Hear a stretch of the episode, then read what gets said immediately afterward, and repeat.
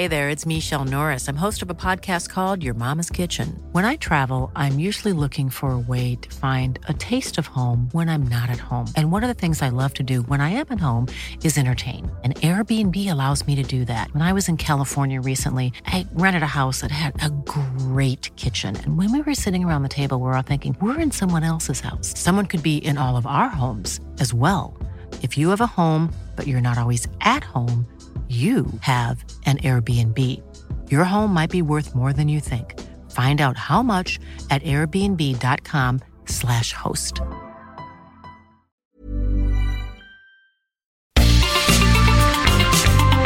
Heraldo Media Group presenta la información y el entretenimiento que usted necesita para estar enterado también en su descanso. Alejandro Sánchez y el informativo Heraldo fin de semana por el Heraldo Radio, con la H que sí suena y ahora también se escucha.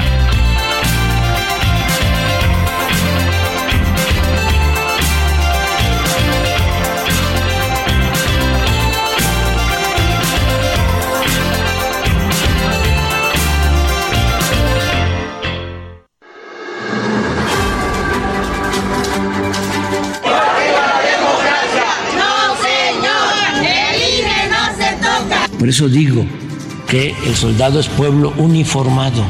Y cuando han cometido errores, que los han cometido, ha sido fundamentalmente por órdenes de autoridades civiles, por órdenes de los presidentes civiles. Entonces, sí, tienes razón, defiendo al ejército.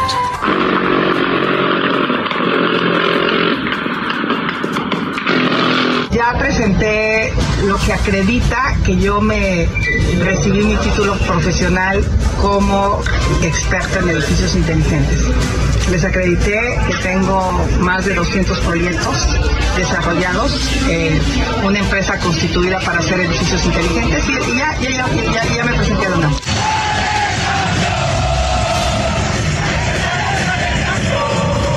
Nosotros hemos logrado trabajar cumpliendo con nuestro deber, los mexicanos defendiendo los intereses de nuestra nación y ustedes colaborando con nosotros para ayudarnos en esa tarea y para resolver los problemas en los que ambos países somos víctimas.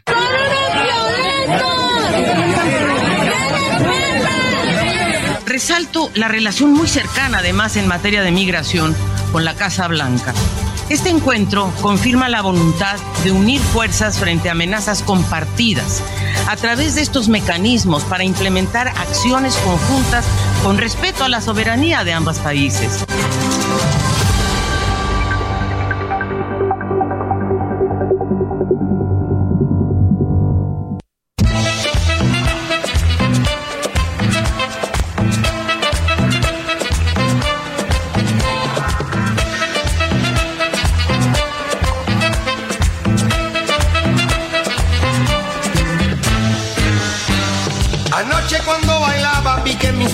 Daba de dos en dos. Era que estaba temblando y con tanta bulla ni se notó. El ritmo que se tocaba tenía más fuerza que todo aquel temblor. Y nadie quiso salirse para dejar ese pachangón. ¿Dónde te agarró el temblor? En medio de la cocina. ¿Dónde te agarró el temblor? Bailando con Catalina. ¿Dónde te agarró el temblor? Casa de la vecina, donde te agarra el temblor, muy cerquita del portón.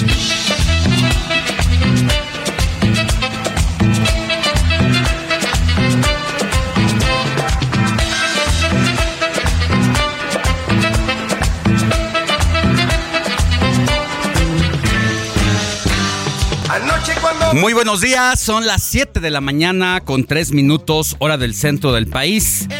Estamos en el informativo de fin de semana del Heraldo Radio, transmitiendo en vivo desde Insurgente Sur 1271 de la Torre Carrachi en la Ciudad de México para todo el país. Y porque la noticia no descansa estaremos juntos en este sábado 7 de octubre de 2023 para llevarle lo más relevante de la información acontecida en las últimas horas.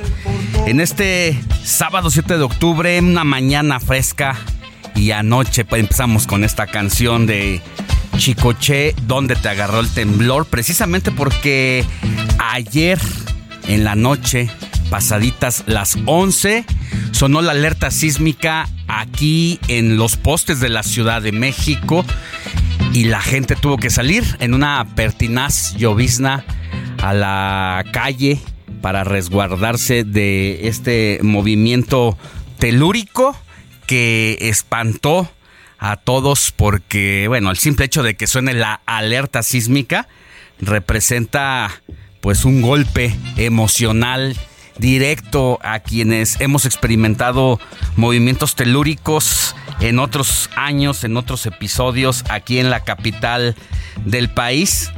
Es una situación que en verdad a cada uno de los que hemos tenido esa experiencia representa para cada uno. Eh, inmediatamente que estábamos quienes desalojamos nuestros departamentos, nuestras viviendas, eh, la mayoría en gran medida no sintió nada.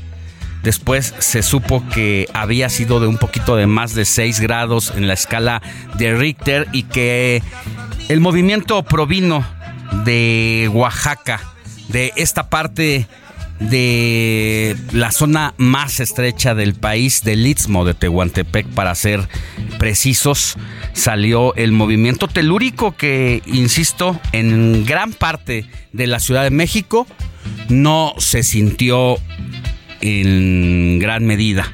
Y nos hizo recordar en el 2017 todo lo que vivimos, el terremoto en el que murieron pues más de 1.300 personas en todo el país y que afectó a distintas eh, entidades de la República, no solamente en la Ciudad de México, lugares donde antes no fueron azotados por el terremoto, pues en esta ocasión lo sorprendió Puebla, Morelos, Oaxaca, Chiapas, porque hubo dos movimientos en menos de una semana fuertes que fue lo que propició que devastara eh, algunas zonas, algunas viviendas. Y Oaxaca fue especial para el 2017 porque en 15 días se vivieron más de 500 réplicas fuertes. Yo no quiero saber lo que sintieron los oaxaqueños, porque mire, quienes hemos experimentado también los movimientos telúricos en esta parte del Istmo de Tehuantepec, es una experiencia muy diferente a lo que se ha ocurrido acá. Yo he tenido en mi experiencia como reportero, como reportero, varias coberturas en distintos lugares, incluso azotados por el crimen organizado. Y uno de los lugares donde más miedo he sentido ha sido precisamente en Oaxaca, haciendo estas coberturas donde nada más de escuchar el crujir del mar, que haga de cuenta como que cuando va a temblar, unos segunditos o microsegundos antes, se escucha como el mar, las entrañas se contraen y de repente uno siente el golpe muy distinto a lo que pasa en la Ciudad de México. Haga de cuenta que el golpe es de abajo hacia arriba, como si fuera un gran pataleo. De inmediato comenzaron a circular imágenes ayer en la medianoche, que por fortuna hubo saldo blanco pero que las primeras imágenes que vimos fue de algunos lugares siniestrados levemente allá en Oaxaca, algunas eh, bardas cuarteadas, algunas marquesinas de un par de casas que se derrumbaron, veíamos algunos súper donde se vino abajo toda la mercancía, los refrescos, eh, entre otras, entre otros productos, pero yo no sé, mi querida Moni Reyes, muy buenos días. ¿Cómo Hola. te fue ayer en la noche de este temblor? Bien, muy buenos días. ¿Qué tal amigos del Heraldo Radio? Qué gusto saludarlos esta mañana. Y bueno, pues ¿qué tal me fue? Yo estaba en pijamita ya eh, viendo una serie de Netflix para poder arrollarme y dormirme cuando la alerta sísmica. Esa vocecita eh, y más que tengo casi casi el poste al lado. Ay, no, pues ya sabes el protocolo, lo que tienes que hacer si estás en el primero, segundo, tercer piso. A partir ya del cuarto, ¿no, Alex? Para arriba, pues te quedas o te subes a la azotea, el roof garden, de hecho, lo que desde, tengas, nos ¿no? decía aquí la directora de Protección Civil de la Ciudad de México que es ya desde el tercer piso, Desde el ¿no? tercer. Eh, en el tercer piso ya no bajas. Te quedas a buscar la zona más segura de las O marquesinas. subes, ¿no? Eh, si tienes el Sí, chance. pues si estás en un tercer piso, sí. y, y son cinco, puedes subir. Ajá. Puedes, puedes, puedes subir, pero lo mejor eh, siempre, si no tienes chance de salir, eh, porque Quedarte. quedarte en el lugar más seguro. Porque luego las escaleras es lo que primero Uy. que se viene abajo cuando uno busca la salvación o la salida, es lo que se atrapa. Oye, Alex, pero y Héctor y Andrés y amigos se han dado cuenta que cuando es simulacro, ay, subes y bajas y uy, sí, Sin claro, problema, filmas, tranquilo, pero cuando sabes que es verdad y aparte llovía, entonces como que te revuelves y más si vives con más personas, ¿no? Por ejemplo, mi mami de 86 años se chocamos. La jalo porque ¿En qué va despacio. En el segundo. Todavía Ajá, sí, pero vale. Dice, ¿a poco va a temblar? Y yo, ¡ah, no, por Dios! O ¿Entraste sea, en pánico? no, yo no, pero mi mamá me desespera porque va lenta. Pues sí. Cree que es simulacro. Le digo, no, pero la tengo que bajar. Y Pues ya los sí. vecinos van bajando. Pero bueno, Te esa es mi experiencia. la, la, la lluviecita pertinaz. La lluvia. Tengo unas este, vecinas extranjeras. Oye, pero hasta brincan de felicidad. Sí, de que viven. la No, emoción, ¿o sí, qué? yo creo que les da adrenalina porque van, ¡oh, hola, buenas noches! ¡Ay, va a temblar! Que no". Y yo, Dios, no puede ser. Sí, llovió. Me mojé un poco la pijama y las pantuflas, pero bueno. Héctor Vieira, buenos días. ¿Qué tal, mi querido Alex? Muy buenos días, Moni, Andrés, Kike, amigos del auditorio. Pues sí, una noche literal muy movida. A mí me sorprendió justo llegando a la casa de mi mamá y en la alcaldía Gustavo Madero, ahí en Acueducto de Guadalupe. Venía yo justo dando la vuelta en el carro cuando empieza a sonar la alerta sísmica. Oh, sorpresa. Me dio chance de estacionarme afuera del edificio y justo ya cuando iba yo estacionándome, ya bajaron los vecinos, bajó mi mamá, Y afortunadamente él saludando. ¡Hello! llegando partiendo plaza y al menos en esa parte de la alcaldía Gustavo Madero eh, sí se sintió muy ligero Sí se sintió. muy muy ligerito fue así un movimiento muy muy tenue afortunadamente y bueno Siempre, ¿no? El protocolo que no huela a gas, revisar ahí la estructura, pero bueno, Yo sí sentí el afortunadamente no pasó. No pasó a mayores, exactamente. Entonces, sí, es lo que comentan, Monique, Yo justo sí. en algunas, algunas partes, algunos puntos de la ciudad sí se sintió un poquito más que en otros. Yo no sentí absolutamente nada. ¿Tú qué hiciste? Nada, nada. No, yo estaba, estaba leyendo. eh, estaba en casa ya desde hace ya un, un rato. Y es- no, no estaba tan cómodo. O sea, no me había puesto pijama, no me había puesto Ah, bueno. algún pants, como suele suceder a veces que lo hago. No, traía mis, mis pantalones Normal. sports, mis jeans, pero me había quitado la camisa. Y estaba leyendo cuando de pronto me quedé dormido. No tenía ni cinco minutos de haberme quedado dormido. ¿Cuándo oíste? De hecho, todavía con el libro aquí encima del pecho. Y de pronto escuché la alerta sísmica y entré en un pánico que no había entrado nunca. No. Sí, ¿verdad o sea, sí? yo creo como que en el, Sí. entre el sueño y entre que escuché la voz de la alerta sísmica, como bien dices, y entré en un pa, ah, porque además estaba todo ya este Silencio. en silencio y, y no, no me levanté, no encontraba mis lentes, no encontraba mi camisa, no encontraba No me los digas zapatos. que saliste así. Me tardé mucho en salir. Ah. Y Las salí llaves- con una camisa. En lo que las llaves siempre sí las dejo en un lugar específico a- al lado de la que puerta. tú sabes. Ese no fue problema, pero no encontraba mis lentes y no podía hacer nada sin mis lentes. Sí, claro. Soy un débil visual y de verdad salir sin lentes no, o sea, me siento Sí, como no, claro. ojos. Sí. Entonces, eh, la, la, la padecí ayer.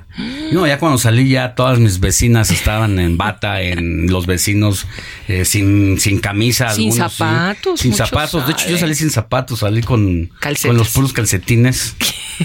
Casi eché lloviendo. a la basura porque se mojaron. El chipi chipi. Bueno, una situación complicada. La experiencia de El Chilango no es No, fácil enfrentar no, no, no. ese momento de que no sabes cómo va a ocurrir. Pero mi querido Andrés Rangel, que nos ayuda aquí con las redes sociales, ¿a ti dónde te pescó el temblor, como dice Chicoche? Igual que tú, Alex, buenos días, Moni, Alex, Hola. eh, Quique. Eh, sí, igual que tú, me agarró dormido. O sea, igual me acababa de dormir y es una de las peores formas de despertar, la verdad. Ay, Es la peor forma de despertar. sí. Y ni digamos los de Oaxaca, ¿no? Que ya estaban dormidos, ellos sí no tuvieron que, que saltar de la cama, sino que la cama los aventó. Oye, pero ¿tú saliste o te quedaste? Sí, yo estoy eh, afortunadamente en un primer piso, bueno, Ah. en una planta baja, entonces fue muy rápido, pero como dice Alex, en lo que te tardas en despertar, yo creo que son unos 15 segundos. y esos segundos tiempo. son vitales. ¿no? Sí. Ay, que Sí, sí. estabas en pijama. Sí, ya, bueno, en ropa, o sea, me acaba de... Todavía era temprano. en ropa, todavía no me eh, desvestía, no me desnudaba. hay veces que sí du- duermo sin pijama. Depende el calor. Y Depende. Eh, y en esta ocasión, pues, te digo, me tomó con los jeans puestos, pero sin camisa. Y sin fue zapatos. toda una, y sin zapatos y sin lentes. Y fue Híjole. toda una osadía a bajar. Pero bueno, ya estaremos hablando de este tema más adelante, de cómo le fue a, Michoacua- a Michoacán, a Puebla, a Morelos, a Guerrero. Eh, ya decíamos Oaxaca. Eh, si les parece, así arrancamos con la información. Informativo Heraldo fin de semana. Lo más destacado en resumen.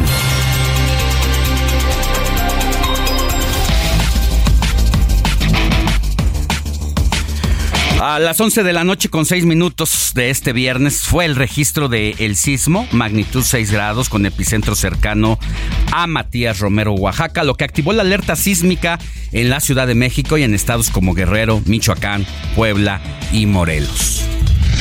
El jefe de gobierno de la Ciudad de México, Martí Batres, luego luego informó que en la capital del país no se registraron afectaciones materiales o humanas tras el sobrevuelo de helicópteros cóndores de la Secretaría de Seguridad Ciudadana.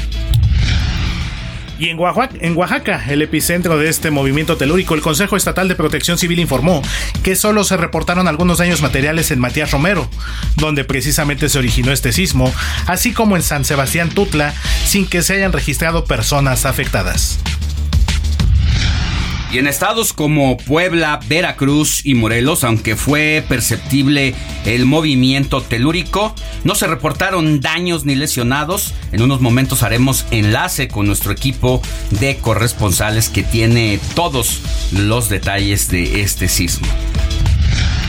En otros asuntos, el presidente Andrés Manuel López Obrador afirmó que los funcionarios estadounidenses quedaron satisfechos y sorprendidos con la lucha de México contra el fentanilo y calificó de chafa y vulgar la publicidad de algunos legisladores y gobernadores republicanos. Escuchemos. Ya hay funcionarios en Estados Unidos que hablan de que es publicidad, es propaganda vulgar, corriente, barata, chafa, el estar amenazando de que van a invadirnos o que van a intervenir para detener bandas en México desde Estados Unidos. Así, igual, ¿no? Este, se habla de estas mantas. Esto es, es un encuentro más de una serie de reuniones que han venido teniendo las autoridades mexicanas con las estadounidenses en el marco de que acusan desde la Unión Americana que hay una invasión de fentanilo que proviene, mire, primer lugar, de China a México, en una especie de percusores.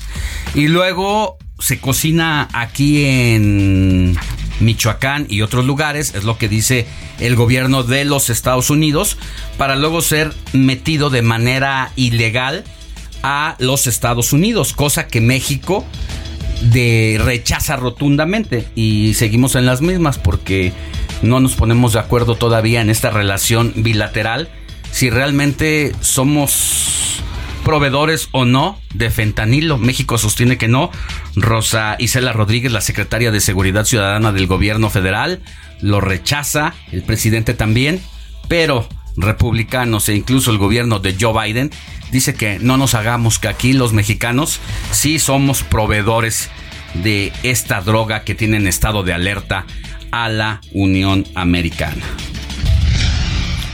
Por otra parte, López Obrador reveló que no se logrará inaugurar en diciembre próximo la obra completa del tren Maya, una de sus calificadas como obras emblemáticas, y que esta apertura será en partes. Reconoció que los ingenieros enfrentan retos y desafíos en la construcción, principalmente en el tramo 5. Es la voz de Andrés Manuel López Obrador.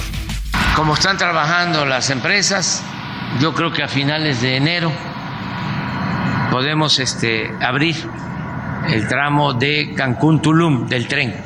Ya va a estar el, los viaductos? El, aeropuerto. Y a más tardar en febrero tenemos todo, eh, los 1.554 kilómetros. En eso estamos. Eh, lo que deseamos es que empiece eh, a funcionar el tren y bueno, en otros asuntos continúa la crisis migratoria en México luego de que 18 migrantes, la mayoría de ellos venezolanos, murieron al volcarse la madrugada de este viernes el autobús en el que viajaban.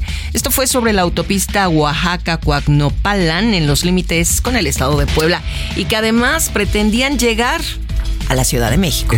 estaba escuchando ayer en la noche una entrevista que le hacía nuestro compañero eh, Javier Solórzano, a quien fue el, el director del Instituto Nacional de Migración sobre la nueva ola migratoria y hacía algunas revelaciones que me sorprendían de sobremanera.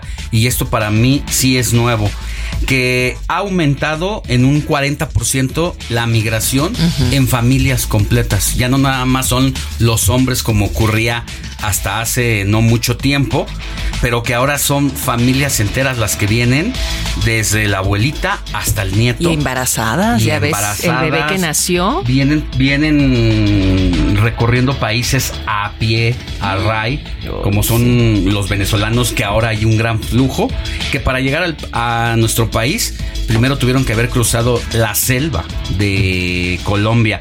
Y cuando uno platica con esos testimonios, pareciera que te están contando una historia eh, de que Hollywood leyeron. o que leyeron por allí en eh, alguien que se la sacó de la manga esa historia. Una anécdota. Pero es impresionante. Imagínate con niños, con personas de la tercera edad. Pues familias. Y, desafortunadamente va a seguir en aumento este fenómeno. Y en temas políticos, el exsecretario de Relaciones Exteriores y exaspirante presidencial de Morena, Marcelo Ebrard, acusó que desde antes del conteo de votos, el partido ya tenía los resultados de la encuesta, que definió a Claudia Sheinbaum como coordinadora nacional de los comités de defensa de la Cuarta Transformación. En pocas palabras, como lo decía antes el presidente López Obrador, dio a entender que la encuesta estaba maiciada. Ahí sí lo dijo Marcelo Ebrard. Hay que tener valor y no hay que dejarse y hay que denunciar lo que está mal. Porque el silencio nos va a llevar a que en muy poco tiempo veamos otra vez el cinismo, la corrupción. Y eso no lo queremos. No lo vamos a permitir, amigas y amigos.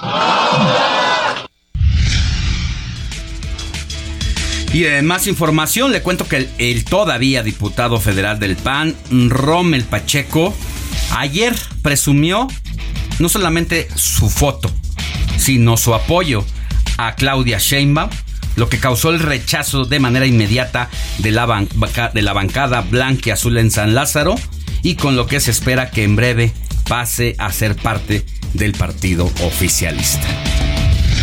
En temas de la capital, el jefe de gobierno de la Ciudad de México, Martí Batres, acudió al recinto del Congreso Capitalino para rendir el quinto informe de gobierno de la administración local. Los detalles los vamos a tener dentro de un rato con nuestra compañera Frida Valencia, reportera de El Heraldo de México. Y en información de los estados, Ismael Cástulo Guzmán, ex alcalde priista del municipio de Leonardo Bravo, allá en Guerrero, fue asesinado cuando circulaba en pleno centro de la cabecera de Chiquihualco a bordo de una camioneta donde viajaba su esposa y uno de sus hijos, quienes también resultaron heridos. Y mire, noticias internacionales, le cuento que Israel declaró el estado de guerra después de que milicias palestinas de la franja de Gaza, lideradas por el movimiento islamista Hamas lanzaron miles de cohetes y atacaron por tierra el territorio israelí, lo que ha dejado un saldo de más de 36 muertos por ambos bandos. Al respecto, las Naciones Unidas condenaron la ofensiva sorpresiva de las milicias palestinas de Gaza contra Israel y expresaron su preocupación por los civiles y los secuestros a soldados israelíes y pidió que acaben de forma inmediata los ataques desde la franja. Y rápidamente antes del corte, la supuesta plaga de chinches que ha causado alerta en la Ciudad de México y varios puntos del país ha generado una especie de psicosis colectiva.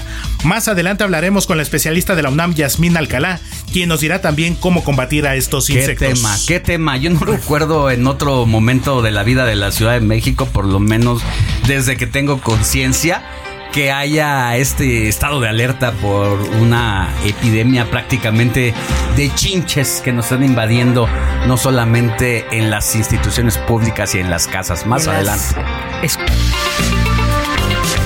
La noticia no descansa.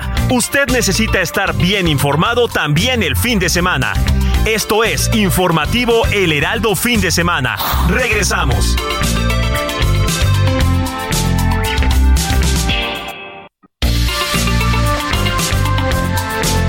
Siga en sintonía con la noticia.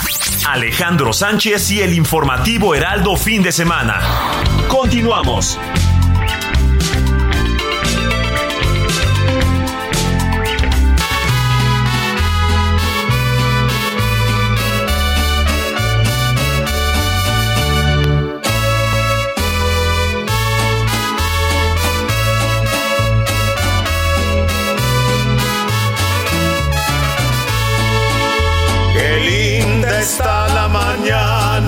En que vengo a saludarte. Venimos todos con gusto y placer a felicitarte. El día en que tú naciste, nacieron todas las flores pira del bautismo cantaron los ruiseñores. Ya viene amaneciendo. 7 de la mañana con 31 minutos hora del centro del país. Estamos de regreso en el informativo de fin de semana y es momento de ir con Moni Reyes para que nos diga a quién tenemos que correr abrazar este sábado 7 de octubre, mi querida Moni. Oh, oye, 7 de octubre, qué ¿Te caray. gustó esta- Sí, me recuerda a mi época, cuando iba a Garibaldi a seguirla. Que no sabemos quién es. Pues un mariachi, ya sabes que El hay muchos en mariachi. México. El mariachi de México. El mariachi de, de- de la ciudad, de todos los fines de semana, de cuando quieres llevarle serenata a la novia, al novio también, Sí, también ¿no? se vale. Yo tuve un novio que le llevé mariachis, ¿no les conté nunca? Sí. No. ¿Qué tal, eh? Y hasta flores. Ay, qué romántica era. Pero bueno, vamos a decirles hoy de quién es santo, de la Virgen del Rosario. Hoy celebramos a las Chayitos. Les voy a platicar la historia nada más que DJ Kike me ponga esa música linda para el santoral.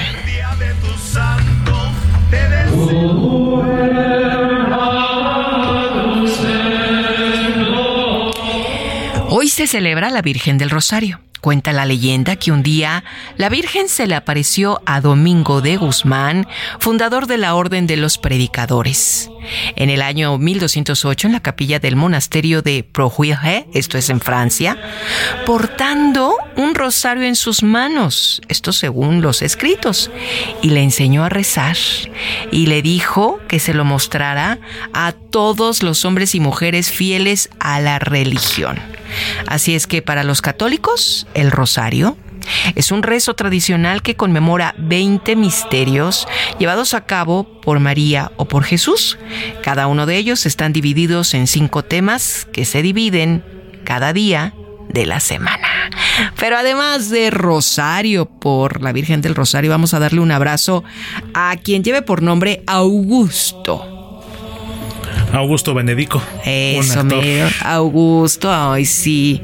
Justina, No. ¿no? Justino, sí, Justina. Marcelo, Marcelo, sí. Ah, pues el carnal. Claro, felicidades de su santo, ¿no? Hay varios. Marcos, no Marco. Marcos. Marcos Valdés. Dice, dice Andrés que, que sí, ¿verdad? ¿Conoces a Marcos? Marcos de Dios, el estilista. Ay, sí. Tú fuiste, ¿verdad? Algunas veces a que te hiciera tus cortes. Pero hace, uy, cuando todavía tenía cabello. Ay, que sí tienes. Bueno, Sergio. Sergio el bailador. Juan, Martín y Paladio. Paladio, no, pues no. Ese sí no te lo vengo manejando. Paladio, ¿no? Bueno, pues muchas felicidades a todas las Rosarios. Yo tengo una amiga que se llama Rosario y desde aquí, amiguita chula, ahora sí que trabaja en la competencia. Venga, saluda a Chayito. Pues. Chayito, mi amiga hermosa.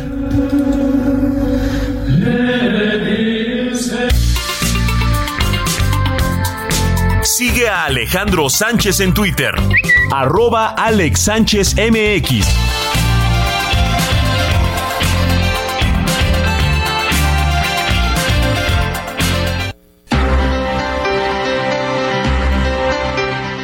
Y es momento de ir a las calles de la Ciudad de México con nuestro compañero Gerardo Galicia, quien nos tiene el reporte completo de lo que ocurrió anoche en las calles de la capital, mientras usted dormía y cómo es que amanece la Ciudad de México. Querido Jerry, ¿dónde te encuentras? Buenos días.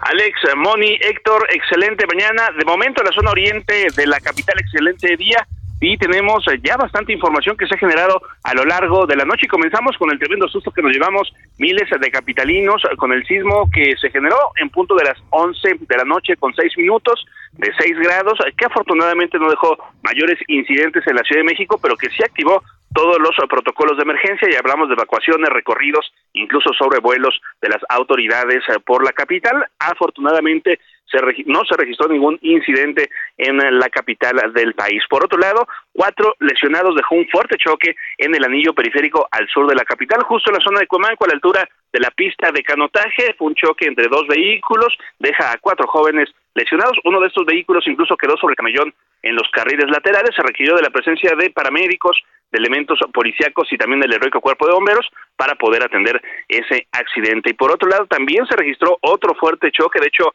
el auto termina volcado en el anillo periférico, pero en la zona norte de la capital, muy cerca de la avenida Centenario, para mayor referencia también a unos cuantos pasos de la autopista México-Pachuca. El conductor quedó atrapado en el vehículo por algunos minutos mientras se daban cita los equipos de emergencia. Luego fue eh, sacado de este vehículo en color rojo que termina volcado y trasladado a un hospital. Por otro lado, en la zona de circunvalación y Tenochtitlán de la colonia eh, Cuchilla Pantitlán, un motociclista perdió la vida al derrapar. Al parecer, no llevaba casco de seguridad, el golpe se lo lleva en la cabeza y lamentablemente pierde la vida. Y finalizamos el reporte con información que se generó en la colonia Alfonso 13. En ese punto, otro motociclista perdió la vida, sin embargo, este fue asesinado justo en la calle de Alejandro Alori y Tiziano. Sujetos armados se le acercaron al conductor de una motocicleta, sin mediar palabra le comenzaron a disparar y a pesar del arribo oportuno de paramédicos, eh, lamentablemente pierde la vida esta persona que viajaba en una motocicleta. Hasta este momento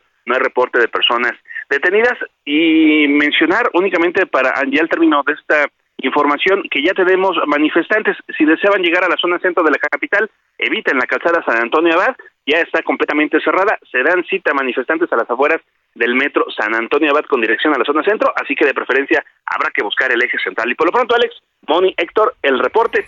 Muy buenos días. Gracias. Pues estamos muy pendientes, mi querido Jerry, una noche literal muy movida y pues también con estas situaciones que nos comentabas, estos accidentes y lamentablemente este motociclista asesinado. Entonces, vamos a seguir muy pendientes, amigos. Nos escuchamos en un ratito más para ver qué más nos tienes desde las calles de la ciudad. Sí, excelente mañana, seguimos pendientes. Sintonía con los estados en el informativo fin de semana.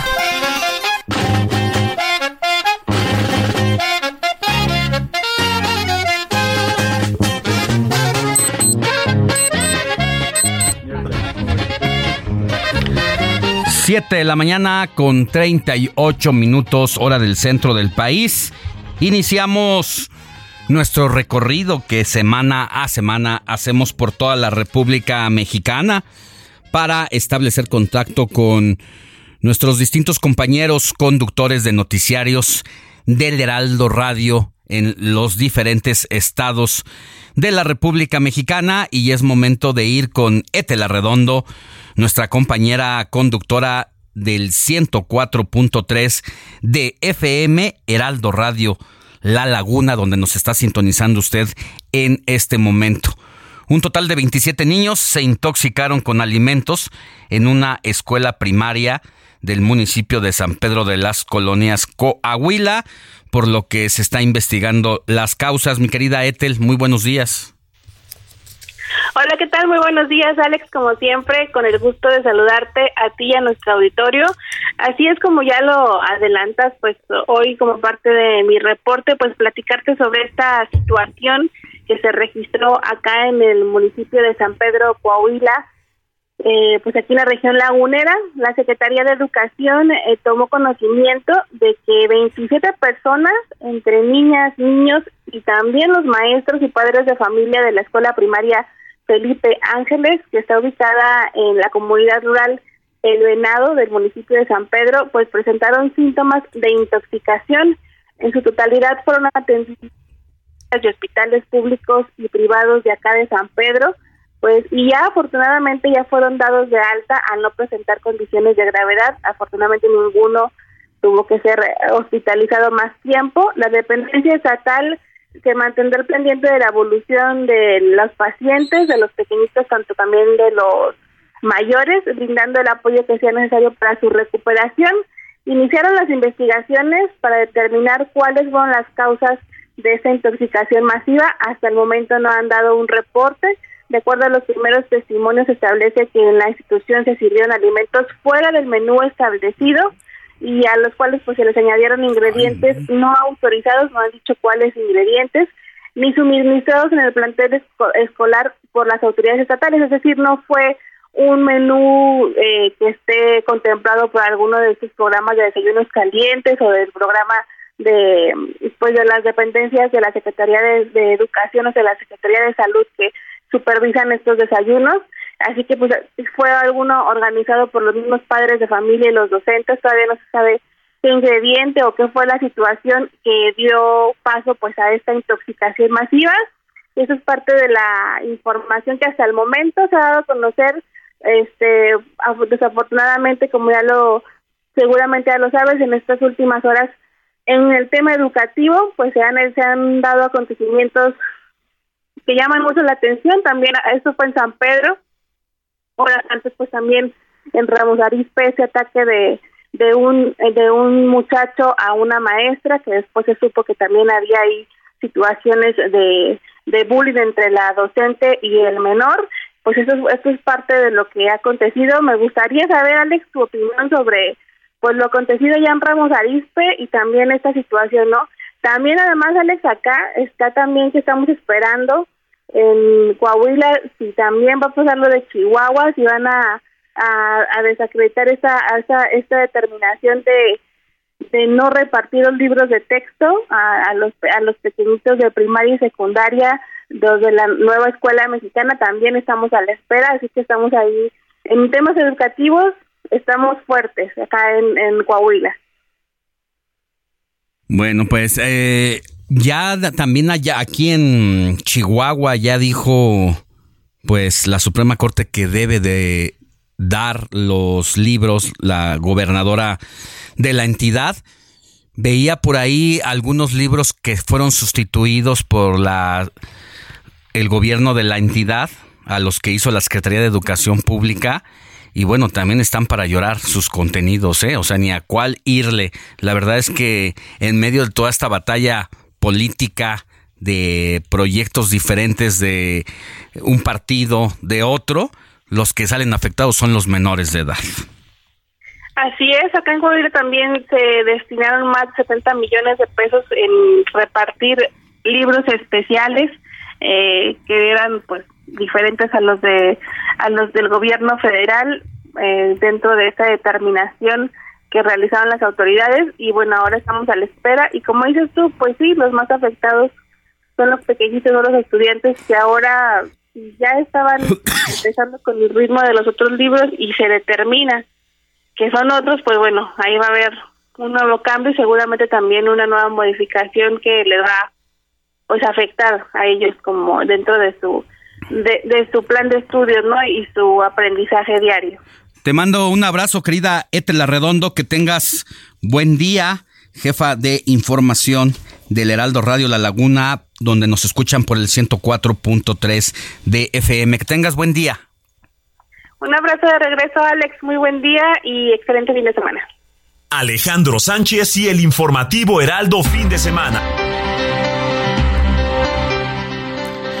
Y bueno, ya le decíamos, tras el sismo de magnitud 6 grados con epicentro a 12 kilómetros al noroeste del municipio de Matías Romero, allá en Oaxaca, se reportaron algunos daños en diversos municipios en la región del istmo de Tehuantepec y la capital de la entidad. Karina García, buenos días, tú tienes más detalles. Así es, Alex. Autoridades de protección civil, así como ciudadanos, reportaron una serie de daños materiales tras el sismo de 6.0 con epicentro a 12 kilómetros del noroeste del municipio de Matías Romero, en la región del istmo de Tehuantepec. El movimiento telúrico que se percibió a las 23 horas con 6 minutos de este 6 de octubre y que activó las alertas sísmicas dejó sin energía eléctrica el primer cuadro de la ciudad de Oaxaca de Juárez, así como diversas colonias debido a que uno de los transformadores de la Comisión Federal de Electricidad explotó. En tanto, en municipios como San Sebastián Tutla, en la región del Valle Central, se desprendió una marquesina en el templo católico. Además, en Tlalistac de Cabrera, el puente vehicular presenta daños en su estructura. En este sentido, se reportó la caída de un semáforo sobre la calzada Héroes de Chapultepec, cerca del centro histórico. Aunado a ello, daños en las fachadas de casas abandonadas en la calle de Colón, en el centro de la capital, así como en algunas paredes del Hospital Civil Doctor Aurelio Valdivieso. Además, eh, se reportaron daños en la carretera federal 190 Oaxaca Istmo, en el tramo San José de Gracia Las Ánimas, en donde las piedras que cayeron por el movimiento telúrico provocó el cierre temporal de esta vía de comunicación. Y finalmente en tiendas de autoservicio y farmacias también se cuantificaron algunos daños en su estructura además de las mercancías. Y pues bueno, hasta el momento las autoridades continúan con este, este monitoreo para descartar otros daños más. Es el reporte desde Oaxaca. Muchas gracias, Karina García. Cuídate mucho y de Oaxaca vámonos a Veracruz porque luego del sismo allá en Oaxaca ocurrido la noche de ayer, por fortuna pues se reportó saldo blanco en la entidad, pero sí hubo mucho susto también en, en Veracruz. Juan David Castilla, tú tienes detalles. Buenos días. Muy buenos días, Alejandro. Te saludo con mucho gusto desde Veracruz. Efectivamente, en 84 de los 212 municipios de esta entidad se reportó la percepción del sismo registrado la noche del viernes 6 de octubre de magnitud 6.0 con una profundidad de 110 kilómetros y una ubicación a 12 kilómetros al noroeste de Matías Romero, estado de Oaxaca. La titular de la Secretaría de Protección Civil en Veracruz, Guadalupe Osorno Maldonado, indicó que la dependencia estatal a su cargo realizó un monitoreo con municipios e integrantes del Sistema Estatal de Protección Civil por este fenómeno. El sismo se sintió en gran parte del estado con una percepción más significativa en la zona centro y sur de la entidad, donde no hubo reporte de afectaciones. Autoridades estatales reportan percepción en las regiones de los Tuxtlas, Coatzacoalcos, Jalapa, Córdoba, Tres Valles, Cosamaloapan, Coatepec, Huatusco, Perote, Minatitlán, Veracruz, Boca del Río, Orizaba, La Antigua y Otontepec, por mencionar algunas. La titular de la Secretaría de Protección Civil en Veracruz insistió en que no hay daños en la infraestructura estratégica ni personas lesionadas por este fenómeno ocurrido después de las 11 de la noche, cuya duración fue de aproximadamente 45 segundos. Este es el reporte desde Veracruz, Alejandro. Excelente día. Un abrazo. Gracias, eh, Juan David Castilla, que tengas buen día, cuídate mucho. Y de Veracruz, vámonos a Puebla, donde Claudia Espinosa nos dice que de acuerdo con Protección Civil no se registraron daños y ni afectaciones humanas tras el sismo de 6 grados que ocurrió ayer. Claudia, buenos días. Hola, ¿qué tal Alejandro? Te saludo con gusto para darte a conocer que de acuerdo con el reporte de las autoridades estatales en 38 municipios de Puebla se sintió este movimiento telúrico de las 23,6 horas de 6 eh, grados de acuerdo al reporte del sismológico.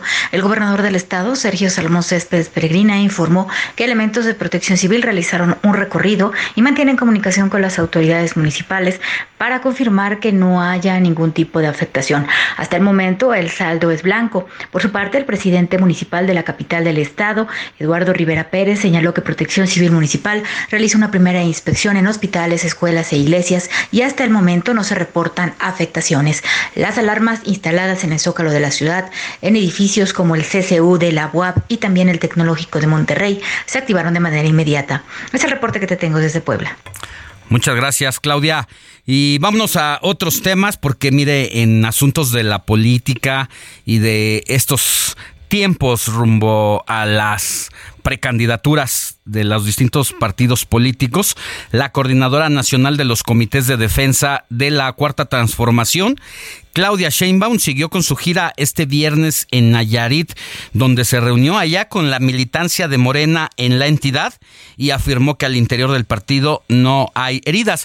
Estas visitas que hace en los distintos estados, bueno, pues ocurre luego de haber ganado precisamente la coordinación nacional de los comités de defensa, donde eh, está organizando las estructuras de cara a las elecciones del próximo año. Carlos Navarro, tú tienes todos los detalles de lo que pasó ayer y dónde estará la ex jefa de gobierno en este sábado. Buenos días. Buenos días, Alex. Te saludo con gusto a ti al auditorio desde Tepic, Nayarit, donde ayer la Coordinadora Nacional de la Defensa de la Transformación, Claudia Sheinbaum, en primera instancia se reunió con la militancia morenista en el Polideportivo de Santiago Ixhuatlán, aquí en Nayarit.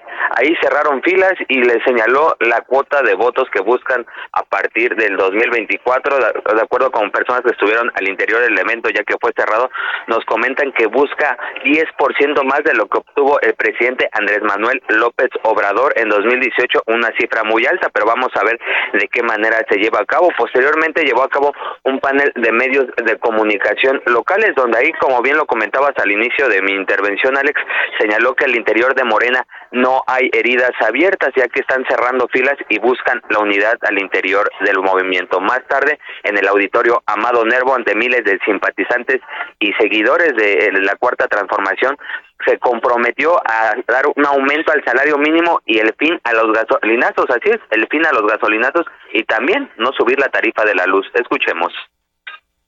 Pero ahora es distinto. El salario mínimo aumentó. Y aquí me comprometo a que va a seguir aumentando el salario mínimo. Se acabaron los gasolinazos y aquí me comprometo a que no va a haber más gasolinazos. Que se acabó el incremento en la tarifa de la luz y que no va a haber más incrementos en la tarifa de la luz. También Alex planteó Claudia Sheinbaum construir el segundo piso de la cuarta transformación, que consiste en garantizar los derechos de las y los mexicanos. Escuchemos. Que vamos a ir a construir la segunda parte de la cuarta transformación. ¿Y qué quiere decir la segunda parte de la cuarta transformación? Quiere decir mantener la honestidad, la dignidad, la soberanía, pero sobre todo no descansar hasta que cada mexicano y mexicana tenga la posibilidad de comer tres veces al día, de llevar a sus hijos a la escuela, desde el preescolar hasta la universidad, de tener acceso a la salud, de tener acceso al salario digno, de tener acceso a una vida digna. Y ya en unos momentos, Alex, estaremos saliendo con rumbo Guadalajara, Jalisco, alrededor de dos horas cuarenta desde Tepic, Nayarit, para que la coordinadora continúe con su gira. Va a llevar a cabo dos eventos, uno cerrado con la militancia morenista y más tarde en La Esperanza nos une Jalisco, donde está abierto al público en general y el próximo domingo estará acudiendo primera instancia a Tecomán, Colima, donde es un evento cerrado por la militancia morenista y cierra este domingo, Alex, en Manzanillo, Colima, con el evento La Esperanza nos une Colima, que es parte de la gira que está llevando a cabo por el occidente la coordinadora este fin de semana, Alex. Bueno, pues estaremos pendientes, mi querido Carlos Navarro, de lo que pase allá en Jalisco. Va a ser interesante lo que ocurra, eh, sobre todo también porque es uno de los estados donde habrá elecciones el próximo año y donde el partido a nivel nacional va a poner a por lo menos otros dos aspirantes dentro de estos cuatro que ya han sido designados por la militancia local. Así que va a ser muy importante lo que ocurra allá en Jalisco hoy. Un dato interesante, Alex, es el primer estado de oposición después de 12 visitas que ha hecho al interior de la República en otras entidades, donde Claudia Sheinbaum estará visitando el primer estado de oposición, ya que recordemos Movimiento Ciudadano encabezados por Enrique Alfaro gobierna esta entidad de la República y vamos a ver de qué manera se desenvuelve este evento hoy de Claudia Sheinbaum y mañana en Colima, Alex. Cuídate, Carlos. Hasta luego, Alex. Buen, buen día. Buen día. Nosotros nos vamos a una pausa y al regresar estaremos con Héctor Vieira y sus efemérides musicales.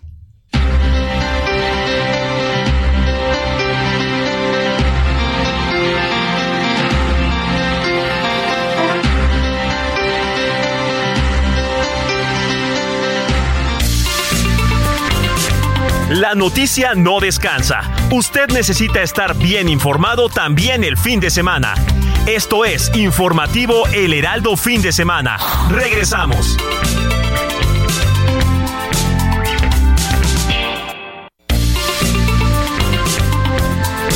Siga en sintonía con la noticia. Alejandro Sánchez y el informativo Heraldo Fin de Semana. Continuamos.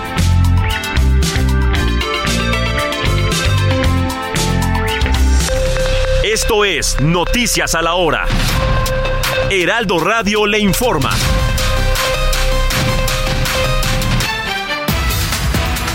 Ocho de la mañana en punto, el Servicio Meteorológico Nacional advirtió que durante este fin de semana llegará a México el Frente Frío número 4, mismo que dejará lluvias en por lo menos 20 estados a lo largo de este sábado. Desde el pasado 4 de octubre y hasta el 12 de diciembre habrá cierres parciales del kilómetro 24 al 32 de la autopista México-Cuernavaca con dirección a la ciudad de la eterna primavera. Esto debido a la colocación de microcarpeta para mejorar la superficie de rodamiento.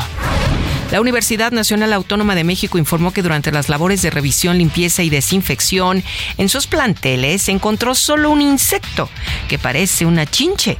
De acuerdo con las autoridades universitarias, el insecto lo hallaron el viernes por la mañana, pero no precisaron en qué plantel. Una persona con quemaduras en el 30% de su cuerpo y dos unidades calcinadas fueron el saldo de un choque ocurrido la noche del viernes, esto es en el kilómetro 3 de la autopista Guadalajara-Colima, a la altura de la localidad de Acatlán, en Jalisco. De acuerdo con los reportes de cuerpos de emergencia, la pipa que cargaba combustible se consumió en su totalidad. Como parte de las celebraciones del 65 aniversario de la Cámara de la Industria de Restaurantes y Alimentos Municipales, las autoridades del estado de Guanajuato presentaron el billete de lotería correspondiente a esta entidad y en su edición se plasmó la imagen de la sopa capón. Esta sopa capón está hecha con choconoxtle, tomate verde, chile pasilla, cilantro, ajo, cebolla, frijoles o nopales y chicharrón de cerdo.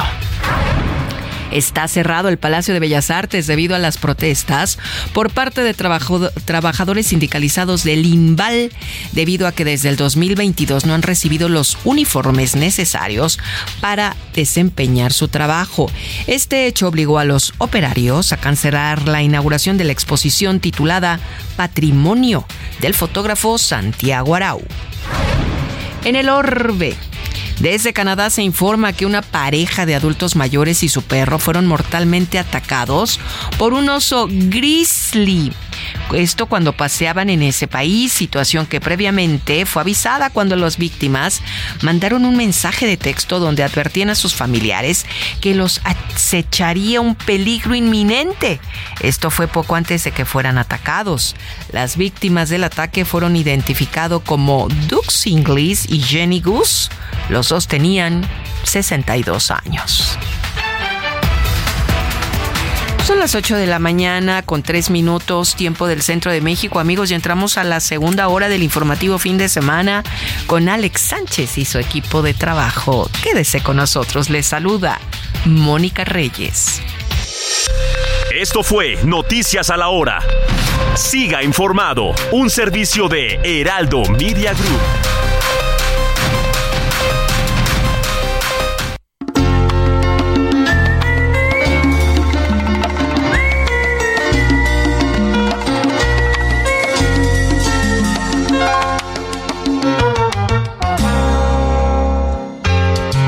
Preciso decir que no cuando se tiene la alma herida.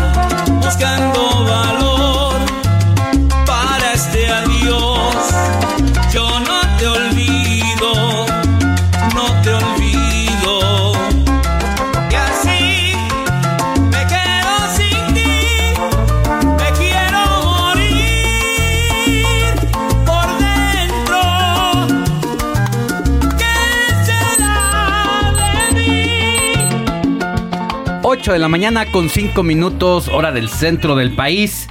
Y estamos en la primera parte de las efemérides musicales con Héctor Vieira que nos trae este ritmo de salsa, salsa sabrosa. Así es, mi querido Alex. Después de la noche movida que tuvimos, pues empezamos movida también la selección musical de hoy. Estamos escuchando, te cuento, al cantante puertorriqueño David Pavón. Hace unos días tuvo algunos problemitas de salud, estuvo hospitalizado, tuvo que suspender algunas presentaciones, pero bueno, ya se recupera favorablemente de ahí, de un cuadro de bronquitis que tuvo hace unos días. Y esto que estamos escuchando, si me ves llorar, un tema que forma parte de su disco titulado Mejor que ayer, lanzado en el año 2001, Alex. Bastante buena esta, esta rolita. Sí, sí, para bailar sabroso, ¿no? Totalmente. Para Pero es un de tipo de salsa romanticona. Exactamente, muy muy buena. De hecho, esta versión de esta canción de Si me ves llorar, existe la versión en balada también. La canta nada menos que Cristian Castro. también Ah, mira, una versión bastante buena. Hacía conocida, pero pues es completamente otra versión. Exactamente, de hecho la canta Cristian Castro. O sea, es un cover para buenas. el cantante. Para David Eh, Pavón. Para David Pavón. Exactamente. Entonces, cuestión de gustos, algo romanticón, la versión de Cristian, algo movido, sin dejar de ser Cristian romántico. canta divino. Pues la versión de David Pavón. ¿Verdad? Sí, no, por supuesto, el talento no. Lo no heredó. está exactamente. Nada más ni De nada toda la familia Valdés. Exacto, Sí, de y su bueno, qué mami. decir de doña- Ah, no, no, no. Bueno, mi La- Vero. la querida claro. Vero Castro. Ajá. Entonces, pues así empezamos, mi Moni, mi Alex, al ritmo de salsa en este sábado de informativo de fin de semana. Gracias, Héctor. Buen Seguimos día. con más, Alex. Y no me hizo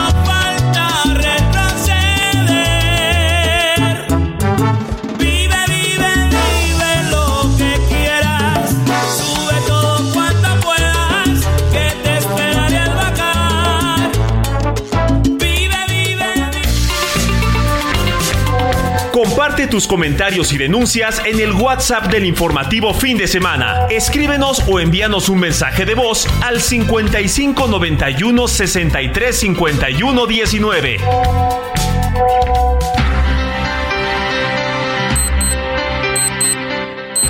8 de la mañana con 7 minutos. Antes de ir a más información, Moni Reyes nos tiene el mensajero y el mensaje de WhatsApp. Claro que sí, al 5591 63 51 19 55 91 63 51 19 y nos saludan Alex, Moni, Héctor, Kike, Andrés, porque la noticia no descansa, el Heraldo siempre avanza, pasando lista de presentes. Soy Laredo Smith, escritor. Los saludo desde McAllen, Texas, por el 91.7. Gracias, mi querido Laredo Smith, y nos manda una fotito con un chocolatito, cafecito y un pancito delicioso. Oh, ¿qué tal, eh? Pues buen provecho. Buen provecho. Bueno, tenemos más saludos, por supuesto. Nos dice Antonio de Harvard. Muy buenos días, Alex Mon y todo el equipo. ¿Qué tal el temblor, eh? La alarma del celular funcionó excelente. Fíjate que sí, ¿eh? Porque llega incluso antes, Claro, ¿no? Que claro. la propia Te va avisando. del gobierno de la Ciudad de México, en este caso, aquí en el centro del país. Bueno, pues muchas Pero gracias. también percibe sismos más pequeños. Bajitos. Y si la tienes en, en estado de alerta, todo el tiempo te va a estar sonando sin tener eh, una medición de, de si viene de más de 5 grados Claro. o menos. Entonces, eh, es una de las desventajas de tenerlo, que aunque sean las percepciones pequeñas, te está avisando. las va a estar Ay, avisando. ya no sabes si es bueno o malo Sí. porque de repente es la angustia o te de repente porque todo el tiempo está temblando. O. puede México todo el tiempo tiembla, la Ciudad de México Ay, todo claro. el tiempo. Pues ahorita acaba hace algunos minutos en Oaxaca de cuatro punto y algo. Mira, o sea, leve. Van muchas réplicas. Van muchas réplicas, pero también es cuando viene el verdadero ya no le pelas. Exacto. Exactamente, ese es el riesgo. Ay, no, yo tuve un vecino de los extranjeros que les digo, iba bajando con el con la alerta sísmica del celular y seguía suene y suene y suene. Pero bueno, yo creo que se divierten, ¿no? Porque de plano uno ya está ciscado. Muy buenos días, fíjate que desde Guatemala nos saluda Ricardo. Dice, les informo, yo vivo en Quetzaltenango, Guatemala, a 150 kilómetros de la frontera de Tapachula, Chiapas. Y ayer acá, o sea, allá en Guatemala, se sintió el temblor a las 11 de la noche. Fíjate, Alex, que hasta allá llegó. Saludos, eh, mi estimado Ricardo, que lo sintió. Bueno, muy buenos días, Alejandro Héctor Andrés. DJ Quique, respecto al sismo de ayer, sería bueno que opinaran los radioescuchas que viven en edificios de habitaciones en alto. Eso está bueno. Soy Ricardo García Camarena del Estado de México. Muy buena pregunta, eh, mi estimado Ricardo. Gracias. Pues sí, habría que, que ver. Por otra parte, 26 sismos en menos de dos minutos, diferentes epicentros. Por, para su conocimiento, aquí en Oaxaca se sintió muy fuerte. Saludos, bendiciones. Y bueno, pues aunque parezca increíble, todavía hay muchas comunidades cercanas a la ciudad de Oaxaca y en todo el estado donde no hay alarmas sísmicas, como San Francisco, Javier, Santa Cruz, Xoco, eh, Xocotlán. Bueno, pues muchas gracias. Nos siguen llegando mensajes, Volvemos pero ahorita con tenemos más. muchas cosas, sí, claro. Vámonos a, a la información. Sintonía con los estados en el informativo fin de semana.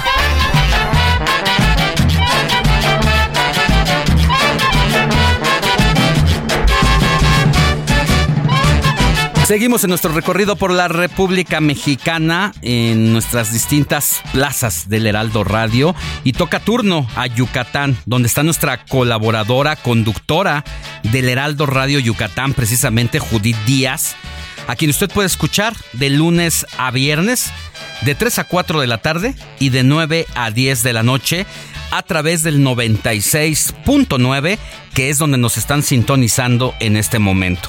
Allá el presidente López Obrador visitará la entidad para hacer importantes anuncios sobre el tren Maya. Mi querida Judith, muy buenos días, qué placer saludarte, ¿cómo estás? ¿Qué tal, Alex? Muy buenos días. Te saludo con gusto desde la Blanca Mérida. Y efectivamente, pero antes quiero compartirte, Alex, antes de entrar de lleno al tema del tren Maya, una noticia que ya es de dominio público aquí en el estado y que crees. Tu clavadista. Pacheco, Así es. Rommel Pacheco pues decide ahora echarse pues un clavado para el proyecto y se une con Claudia Sheinbaum, pues todo, todos eh, pues sorprendidos por supuesto porque bueno, bueno, sí no sorprendidos porque pues ya estábamos un poquito acostumbrados a los berrinches de eh, Rommel Pacheco, sin embargo pues ayer justamente da a conocer a través de sus redes Sí. sociales que se une al eh, proyecto de Claudia Sheinbaum con la ex jefa de gobierno a este partido y pues se hace oficial prácticamente Pues, y Algo ya habíamos los- platicado, Judith, algo ya habíamos platicado y justo, si no me equivoco, algo habías planteado al respecto que no estaba a gusto con el PAN, que íbamos a ver eh, qué iba a hacer, si había posibilidades de que al no darle la candidatura al gobierno de la entidad, pues iba a tomar otra decisión y se llegó el momento. Por supuesto, sí. Recordemos que Rommel eh, quería o o había levantado la mano para ser uno de los candidatos a gobernador del estado. Sin embargo, pues no se le cumple.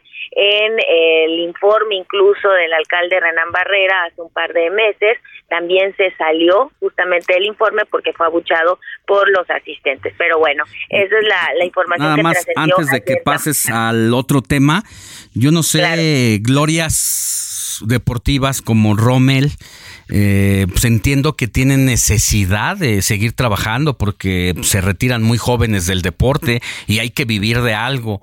Eh, me pesa mucho que jóvenes como él, como Ana Guevara, como Cuauhtémoc Blanco, bueno, pues echen a la borda eh, una carrera deportiva como personas admirables y reconocidas para luego entrar en estos temas de la política y meterse entre las patas de los caballos.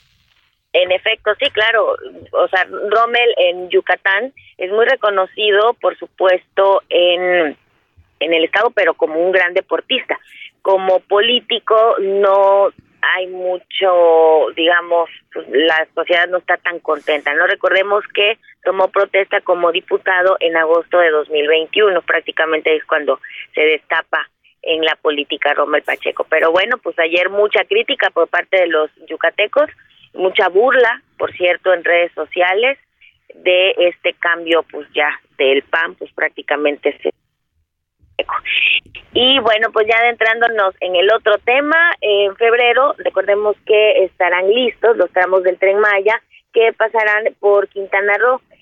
Pues ahora son dos fechas las que da a conocer el presidente Andrés Manuel López Obrador. El 15 de diciembre se puede inaugurar el tren Maya, el tramo que va de Palenque, Chiapas a Cancún, Quintana Roo.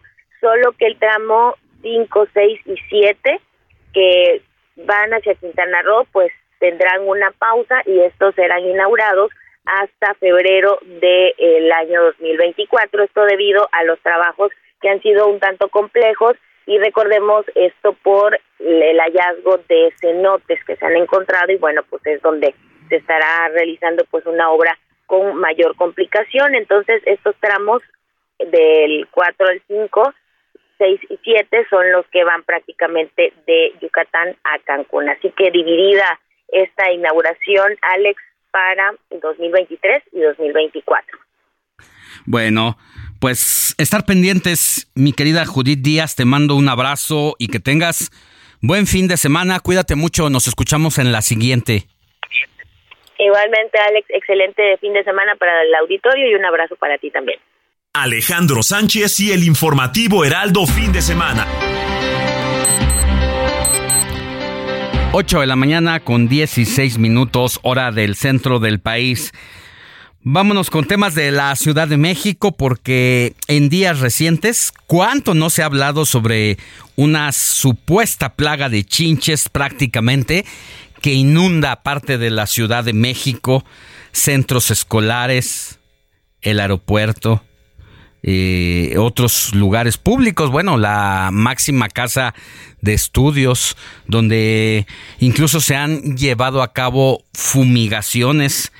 Y aquí, aquí en este reportaje de Michelle Santiago, te damos más de esta información y cómo acabar con estos incómodos visitantes. Escuchemos a Michelle Santiago. Solo salen en la oscuridad y pueden hacer pasarle la noche más terrible de su vida.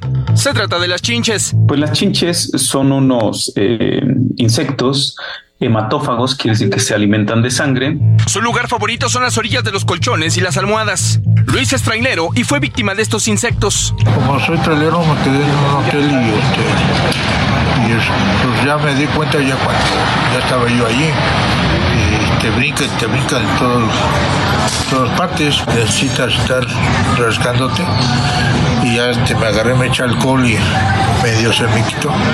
Y ahorita me dio otra vez comezón y mira pican y causan el llamado prurigo por insecto. Esta es una reacción alérgica a los piquetes. Es lo que normalmente nos va a pasar, por ejemplo, con los mosquitos, es otro caso, con las garrapatas, con etcétera. Todos estos eh, organismos eh, picadores lo que tienen es que generan esa reacción natural de la piel, eh, pues es una reacción alérgica, que es inflamación, mucha comezón, que es, que es ese prurito. ¿Cómo se trasladan de un lugar a otro las chinches? Es fácil que una, una de ellas se pueda subir por medio de la ropa. Se alojan en los pliegues de la ropa y una vez que lleguen a un sitio en donde puedan empezar a anidar, que serían los sillones, las camas, se, se bajan de la ropa y comienzan a buscar ese sitio de anidación. Tienen un periodo de vida de 18 meses. Son muy resistentes y esa es otra de, sus, de, las dificultades con ellos. Eh, son muy resistentes a, la, a pasar periodos sin alimentarse, periodos muy largos. Pueden pasar yo creo que hasta meses. Hay experimentos donde se les ha sometido a estrés alimenticio de meses y pueden, pues eso, sobrevivir eh, bastante bien. Y una vez que tienen una fuente de alimento, ¡pum!, vuelven, digamos, literalmente a la vida. Combatir estas plagas no debe tomarse a la ligera. Contactar a un especialista. Hay diversos que ofrecen diferentes métodos. El que nosotros usamos es método mediante vapor. Aparte de ese, utilizamos insecticidas de una categoría toxicológica baja. No se recomienda usar insecticidas comerciales. Si tiene chinches en casa, lo mejor será poner la ropa en la secadora de calor o pasarle una plancha de vapor. Respecto a la situación de chinches en la UNAM, se aclaró que no se encontró ninguna plaga y retomarán actividades. Por otra parte, el gobierno de la Ciudad de México descartó presencia de estos insectos, ya que ningún sistema de salud ha emitido alguna alerta. Michel Santiago Díaz, Heraldo Media Group. Muchas gracias a Michelle Santiago. Pues yo decía el arranque del informativo de fin de semana que no recuerdo otro episodio en la vida de la Ciudad de México, por lo menos en los últimos 20 años, de que se haya hablado precisamente de una plaga, de una plaga amenazante de este tipo de insectos. Y bueno, pues ahora ha sido un estado de alerta prácticamente lo que nos mantiene en esta, en esta situación.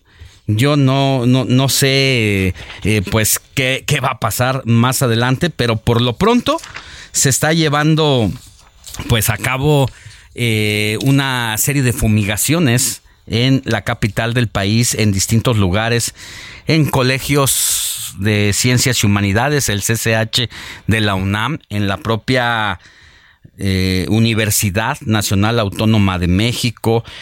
Hablamos ahora con, y agradezco mucho que esté en la línea telefónica a Yasmín Alcalá.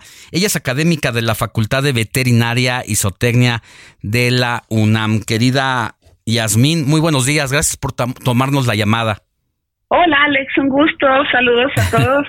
bueno, ¿qué tema el que, del que vamos a hablar? Eh, decirnos si, si consideras que realmente hay una plaga como se dice. Alex, efectivamente no hay plaga, ¿eh? Lo que dijiste hace rato, no hay certeza, no por encontrar una sola chinche. Sí, o sea, ayer las autoridades universitarias comentaron y emitieron un boletín oficial diciendo que encontraron un insecto compatible con Cimeclectularius, chinche de la cama. Pero eso no es una plaga. Hablamos de plaga, por ejemplo, lo que ocurrió en Nueva York en el 2013-2014, en Australia, que en cuestión de seis años las chinches se multiplicaron 4.600%. Eso sí es una plaga. El hecho de encontrar uno es normal. Son, son insectos, lo que se dice ubicuos, es decir, que se van a encontrar eh, donde haya sangre, donde haya animales con sangre. Entonces, pues yo creo que es normal, sobre todo que ya estamos viajando muchísimo y las estamos llevando de un lado para otro. Ahora, ¿qué será que nos tenga en este estado de alerta o psicosis y que se hable sin tener información, como si lo existiera, como si hubiera este tipo pues de plaga en este momento? Es tendrá que ver también con el uso desmedido de las redes sociales. Es eso, porque más que nada se aterró la, la gente cuando vio las imágenes, por ejemplo, en París. En París, bueno, ya las autoridades ahí ya han emitido la alerta de una verdadera plaga, porque ya cuantificaron, detectaron las poblaciones, vieron la multiplicación exponencial. Y entonces yo creo que ese es el miedo que tenemos. Y es algo innato, es algo normal en nosotros. Creo que ninguno quiere llevarse a su casa un montón de insectos que se estén alimentando de nosotros por la noche. Entonces yo creo que es una medida, pues sí, un poco precautoria desde el punto de vista que, que nos da mucho miedo pues tener esos insectos, el estigma social que nos señalen, pero también tiene que ver con que se están subiendo fotos en las redes que no sabemos ni siquiera de dónde las obtuvieron. Pudieron haberlas bajado del, de internet y decir yo me encontré esto en una servilleta. Entonces, eso también hay mucha desinformación. Creo que ya hemos caído en el alarmismo. Hay algunos asuntos que incluso son de muchísima más relevancia y que los recursos que se han destinado a fumigaciones, incluso innecesarias, podrían haberse invertido en algún otro aspecto, en otro rubro. Entonces, ciertamente se ha exagerado y ya caemos en una psicosis colectiva. Eh, sí, eh, yo creo que hay más alarma que testimonios o evidencia de que realmente estemos ante una un estado que debería de preocuparnos. Te quiero preguntar, eh, ¿es, ¿es común que en estas fechas sí haya más presencia de estos insectos o no importa la temporada del año? ¿Te parece si al regresar de una pausa que tenemos que ir a un compromiso comercial, ¿nos platicas de ello? Claro que sí, Alex, con gusto.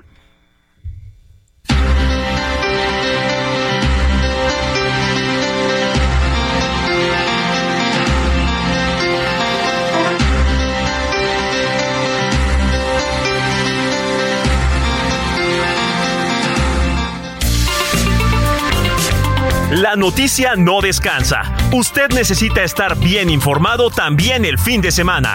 Esto es Informativo El Heraldo Fin de Semana. Regresamos.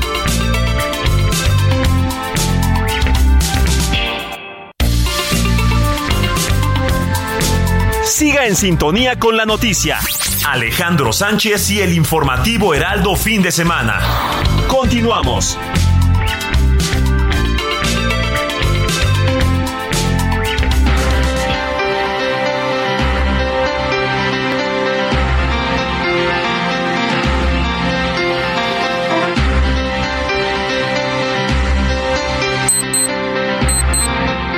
8 de la mañana con 30 minutos, hora del centro del país. Estamos de regreso en el informativo de fin de semana. Y antes de irnos a la pausa, nos quedamos en la conversación con Yasmín Alcalá, académica de la Facultad de Veterinaria y Zootecnia de la UNAM. Nos platicaba Yasmín que pues se ha magnificado el tema de una plaga porque realmente no se ha demostrado que esto exista.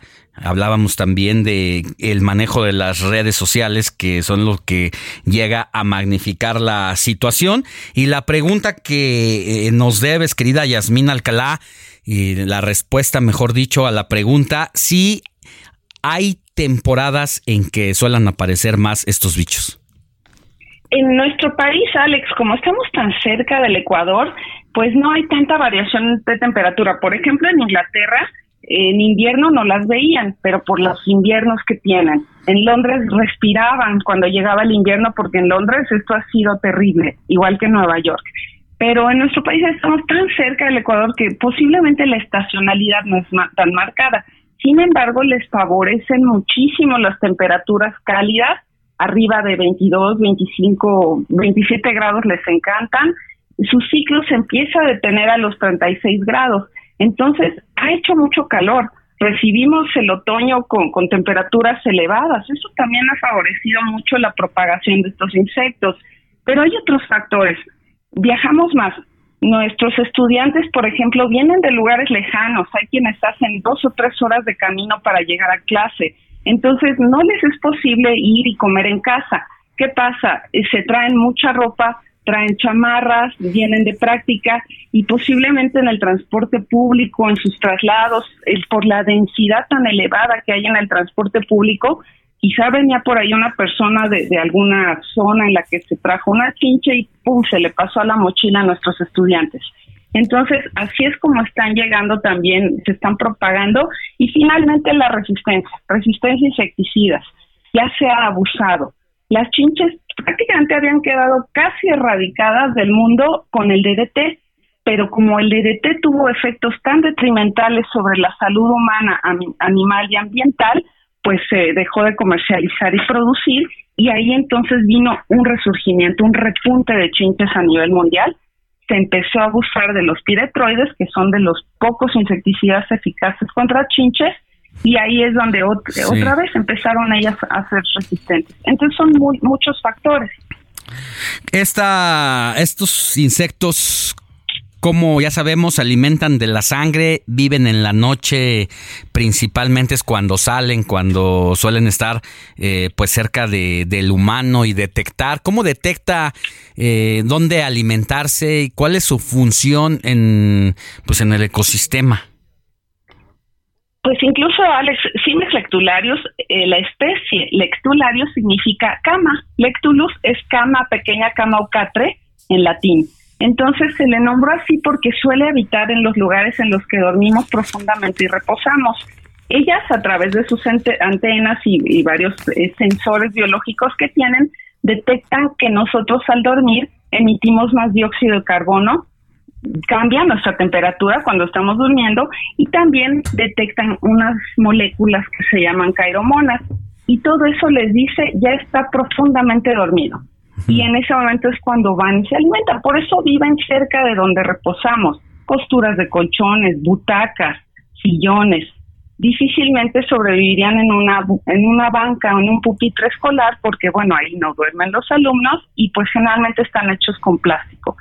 Entonces es la manera como ellas nos detectan a través de, de todos estos sensores. ¿Cómo podemos controlar que se reproduzcan? Se tiene al momento medios físicos y mecánicos. Es muy eficaz el uso de temperaturas elevadas. Lavar la ropa con agua arriba de 50, 60 grados. Si no tenemos una lavadora que pues nos permita tener la temperatura arriba de 60 grados, se puede usar la plancha. Al planchar la ropa tenemos más de 60 grados y de esa manera podemos eliminarlo de cobijas, de cubrecolchones, sábanas, ropa de cama en general se puede usar el aspirado con filtro cepa, estas aspiradoras, además nos van a ayudar a recoger esa piel que muda, el exoesqueleto, que es lo que nos provoca a veces alergias de tipo respiratorio. Hay también métodos como el uso de vapor, se puede utilizar, ya venden en, muchos lugares, incluso en, pues, supermercados, unas maquinitas que producen vapor para limpiar la casa, se usa eso, hay que estar pendientes de nuestro entorno, de, no detectar estas, bueno, de, ver estas manchitas color marrón que son heces de chinche después de alimentarse, sangre digerida y quedan manchitas en las costuras de los colchones. Ellas no pueden penetrar la ropa de cama, no les gusta. Entonces, el uso de cubrecolchones es muy bueno porque no pueden atravesarlos y estar revisando constantemente todos los muebles en los que descansamos. Bueno, pues ahí están los consejos para tratar de evitar que se reproduzcan si es que llegáramos a tenerlas en casa. Y bueno, también pues el tema de la fumigación es lo más efectivo. Así es, a la fumigación tenemos que, recurrir ya que estemos seguros que tenemos una propagación, que ya vimos los nidos, lo que le llaman comúnmente los servideros o nidos. Ellas se esconden, por ejemplo, en las grietas, oquedades, fisuras en las paredes, donde pusimos un cuadro, lo quitamos, quedó el huequito de clavo, ahí van a ir a hacer un nido, ahí se van a esconder. No les gusta la luz del día, tienen fotofobia, no les gusta estar expuestas a la luz, no las vamos a encontrar en lugares abiertos ni pastos. Entonces, necesitamos sellar todas estas fisuras y la, una empresa ya fumigadora, por ejemplo, administra o aplica los aerosoles, vapores, nebulizaciones, incluso eh, insecticidas en polvo, los aplica en todas estas pequeñas zonas que nosotros con un insecticida casero no vamos a alcanzar. Entonces, cuando ya hemos detectado una plaga en casa, ahí sí hay que recurrir a una fumigación profesional, siempre y cuando ya sean elevadas las poblaciones. Si no, nosotros nada más con limpieza podemos evitar tener una, una infestación por chinches. Alex, por ejemplo, pues la, industria de, desparasitantes en veterinaria es gigantesca. Se venden muchísimos, por ejemplo, collares insecticidas, polvos, pipetas contra pulgas. ¿Por qué en los humanos no? Uno diría, ¿y por qué en humanos no se vende eso? Porque nosotros al bañarnos con nuestra higiene nos detectamos que tenemos un insecto, una garrapata encima. Eh, los animales no pueden hacer eso. Entonces, nada más el hecho de bañarnos, de tomar una ducha, ya nos permite quitarnos muchísimos de estos insectos o garrapatas. Por lo que la limpieza, la higiene es esencial. La fumigación es el último recurso y si es necesaria, hay que aplicarla de manera profesional. Eh, desalentamos por completo el uso de insecticidas caseros para combatir ya una plaga de chinches que tengamos en casa. Sí, bueno. Yasmín Alcalá, académica de la Facultad de Veterinaria y Zootecnia de la UNAM, muchas gracias por haber estado con nosotros y aclararnos de esta situación. A manera de conclusión, nuevamente, no existe una plaga como tal. Si es que llegaron a aparecer una o dos por ahí, bueno, pues. Eh, dimensionó a través de las redes sociales. Sin embargo, pues hay que estar pendientes y tomar medidas para evitar que una propagación de este tipo. Planning for your next trip? Elevate your travel style with Quince. Quince has all the jet-setting essentials you'll want for your next getaway, like European linen, premium luggage options, buttery soft Italian leather bags, and so much more. And it's all priced at 50 to 80% less than similar brands. Plus, Quince only works with factories that use safe and ethical manufacturing practices. Pack your bags with high-quality essentials you'll be wearing for vacations to come with Quince. Go to quince.com slash trip for free shipping and 365-day returns. Nos inunde nuestras casas o inunde las instituciones públicas. Nos has dicho cómo viven.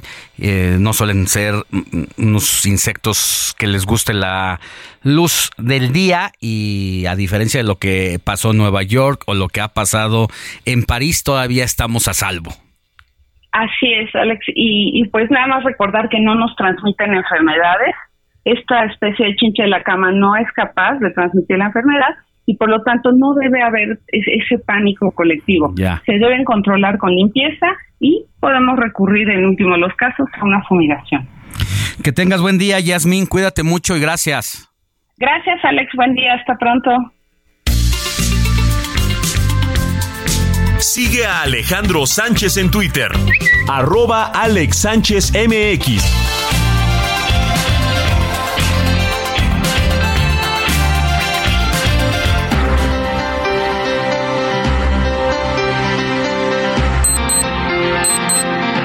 Ocho de la mañana con 40 minutos hora del centro del país. Como cada sábado, nuestro destacado columnista don Rafael Cardona nos comparte lo mejor de sus opiniones y en esta ocasión nos habla de este tema.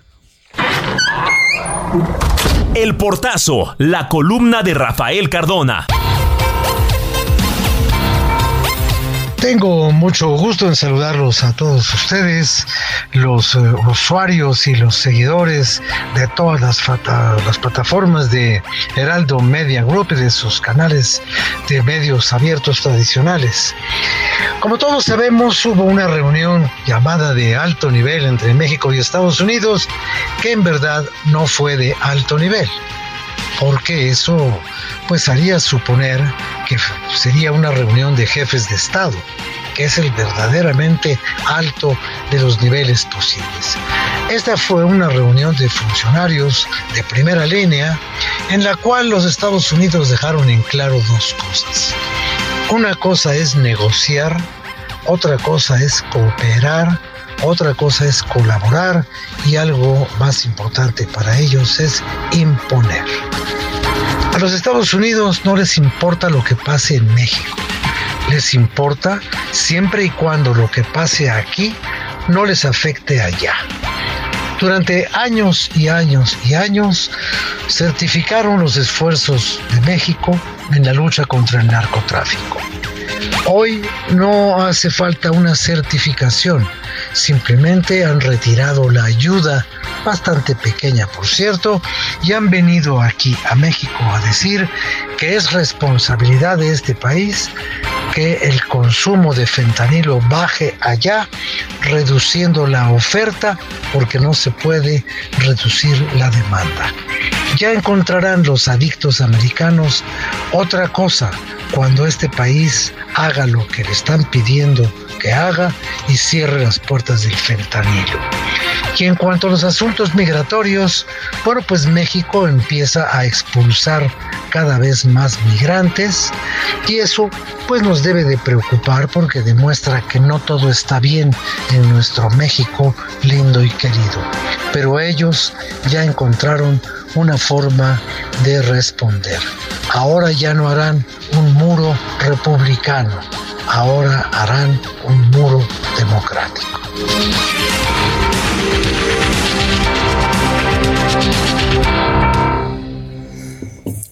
Gracias a don Rafa Carmona con esta opinión semanal llamada Su Portazo para el informativo de fin de semana. Seguimos con más. Comparte tus comentarios y denuncias en el WhatsApp del informativo fin de semana. Escríbenos o envíanos un mensaje de voz al 55 91 63 51 19.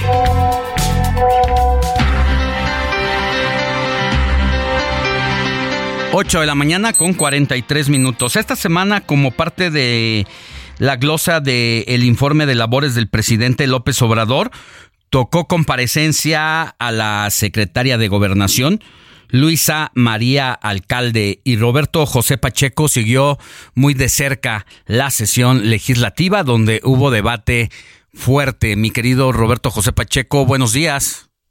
Así es, mi estimado Alex, te saludo con mucho gusto este fin de semana. A unos días de que compareciera efectivamente en la Cámara de Diputados la titular de Gobernación, Luisa María Alcalde, que por cierto tenía apenas que de haber ingresado precisamente ahí en, en el Palacio de Cobián, pues, ¿qué sería? ¿Tres meses? Bueno, pues ya compareció con motivo de la glosa del quinto informe de gobierno. Y que ella externara que la estrategia de seguridad está muy sólida, o sea, no hay visos de que haya cambios, cambios de, de, pues sí, de rumbo en materia de seguridad, ya que vivimos en tranquilidad. E incluso dio a conocer porcentajes en donde ha decrecido la violencia en el país. Es decir, Luisa María Alcalde llevó sus propios datos. Es la voz de la titular de gobernación, Luisa María Alcalde.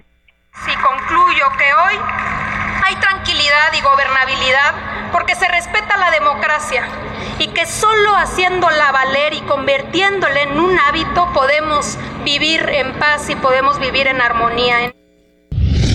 Bueno, en su oportunidad, mi estimado Alex, la diputada periodista Edna Giselle Díaz, de plano se inconformó con los datos de la funcionaria y le dijo que ella vive en otro México. Escuchemos la voz de la diputada periodista. Así que, después de escucharla, la verdad es que a mí me gustaría que me invitara al México que usted describe. Y entonces no se llamaría México, seguramente se llamaría Pejelandia o algo así, pero no México. Bueno, la Diputación priista en la Cámara Baja sostiene que el problema de la inseguridad es que el Congreso ha abdicado a las facultades que tiene precisamente en la materia de seguridad pública, porque no participa y se limita solamente a abrir el debate a unas cuantas iniciativas que en este rubro se presentan. En ese sentido, Rubén Moreira, quien es el líder parlamentario del PRI, mencionó que la inactividad de la Comisión Bicameral de Seguridad Nacional y la poca productividad en las comisiones legislativas son realmente eh, pues una preocupación. También agregó que se evita la comparecencia ante el Pleno de la titular de Seguridad y Protección Ciudadana. Falta política de Estado en materia de seguridad, solo se tienen políticas de gobierno y estas son insuficientes, dicen los periodistas. Y para prueba, pues no un botón, sino varios. Tan solo expuso Moreira que en la ciudad de Fresnillo, en Zacatecas, se registra un nivel de inseguridad del 92%. En Acapulco, Guerrero, 76%. En Nuevo Laredo, Tamaulipas, 73%. Y en promedio, cada 15 minutos se asesina a una persona en el país. Y sobre el tránsito en las carreteras, dice es sumamente peligroso, están intransitables, las autopistas se han convertido en el modus vivendi del crimen organizado. Así lo dijo. La carretera 57, en los tramos sobre todo que atraviesan los estados de San Luis Potosí y Nuevo León. La carretera Puebla-Veracruz en el tramo de las cumbres de Maltrata. Nos preocupa que sabiendo que estos lugares son peligrosos, la Guardia Nacional no se aparezca. Pues no se aparece ni se aparecerá, mi estimado Alex, están datos duros, al final de cuentas deja un mal sabor de boca la titular de gobernación, sobre todo porque no hay visos de que haya un cambio en la estrategia. Sin embargo, se compromete de que en el proceso electoral que se avecina va a haber eh, pues las medidas de seguridad pertinentes para resguardar y salvaguardar pues, la vida de quienes vayan a participar en este proceso comercial. Así las cosas en el Congreso Federal, en ese tema tan complejo y tan difícil que es la seguridad pública. Bueno, eh, tanto ha criticado el gobierno de López Obrador, a los gobiernos de Felipe Calderón, al gobierno de Enrique Peña Nieto, que a estas alturas, en, su, en el inicio de su sexto año de gobierno, pues ya superó a lo que fue el mismo periodo de los dos presidentes pasados y para cómo va el ritmo seguramente terminará en primer lugar con homicidios en la historia del país y en el sexto año pues se sigue culpando a los gobiernos y al pasado. Nada más recordar que pues el presidente de la República fue el que prometió como candidato que al llegar a su gobierno desde el primer día y al momento de acabar con la corrupción se reducirían los índices delictivos y sobre todo de homicidios en el país, pero pues los datos nos están diciendo otra cosa.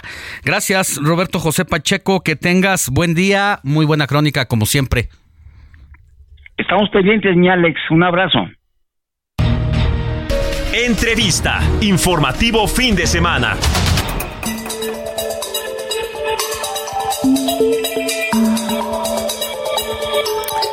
Agradezco que esté el diputado federal de Morena, Hamlet García Almaguer, quien trae las tijeras bien afiladas porque le toca hacer, hacer parte del el equipo de primer círculo de Morena que le va a meter precisamente el tijeretazo al Poder Judicial.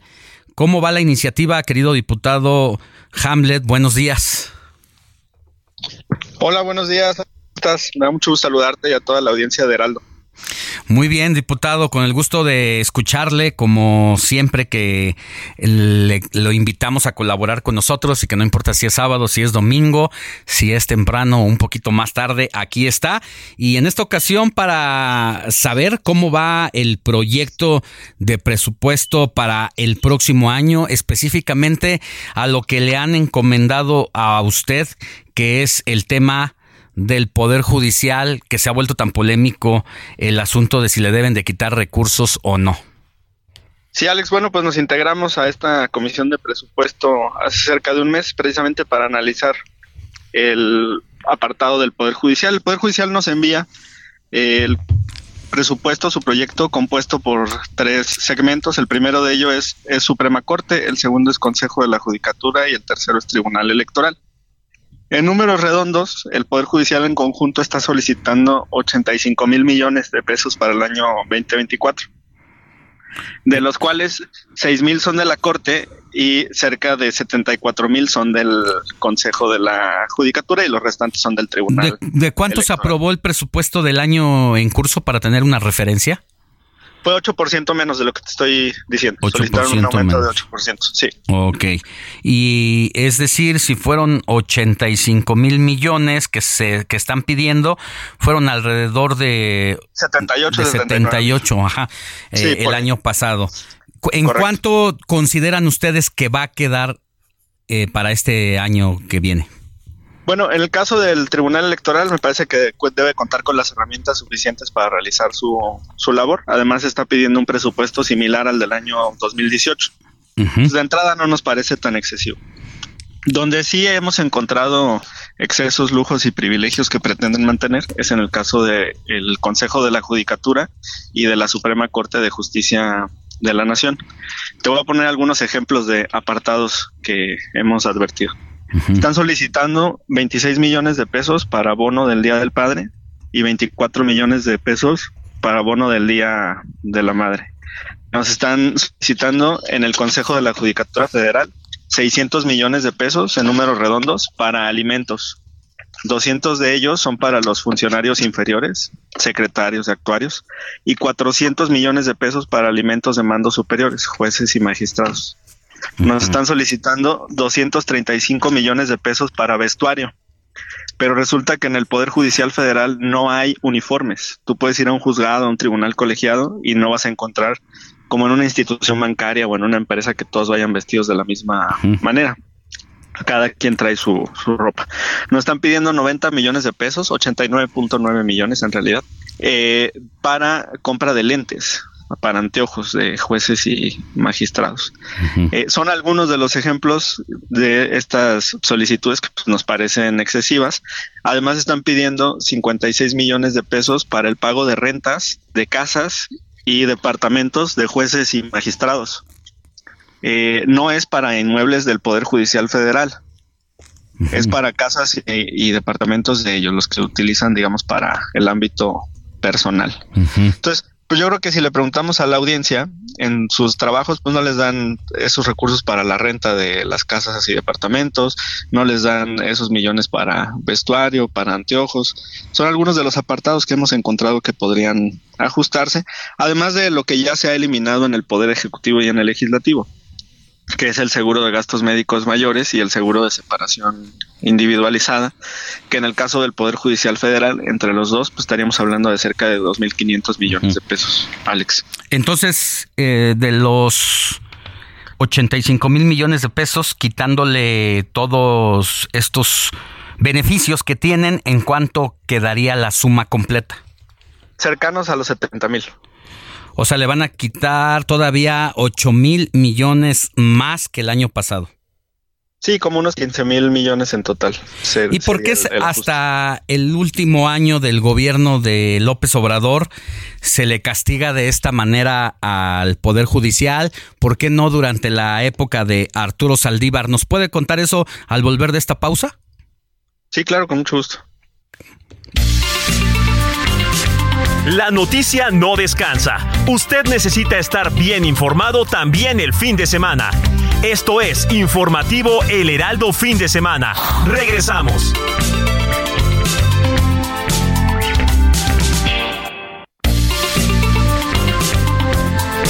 Siga en sintonía con la noticia. Alejandro Sánchez y el informativo Heraldo Fin de Semana.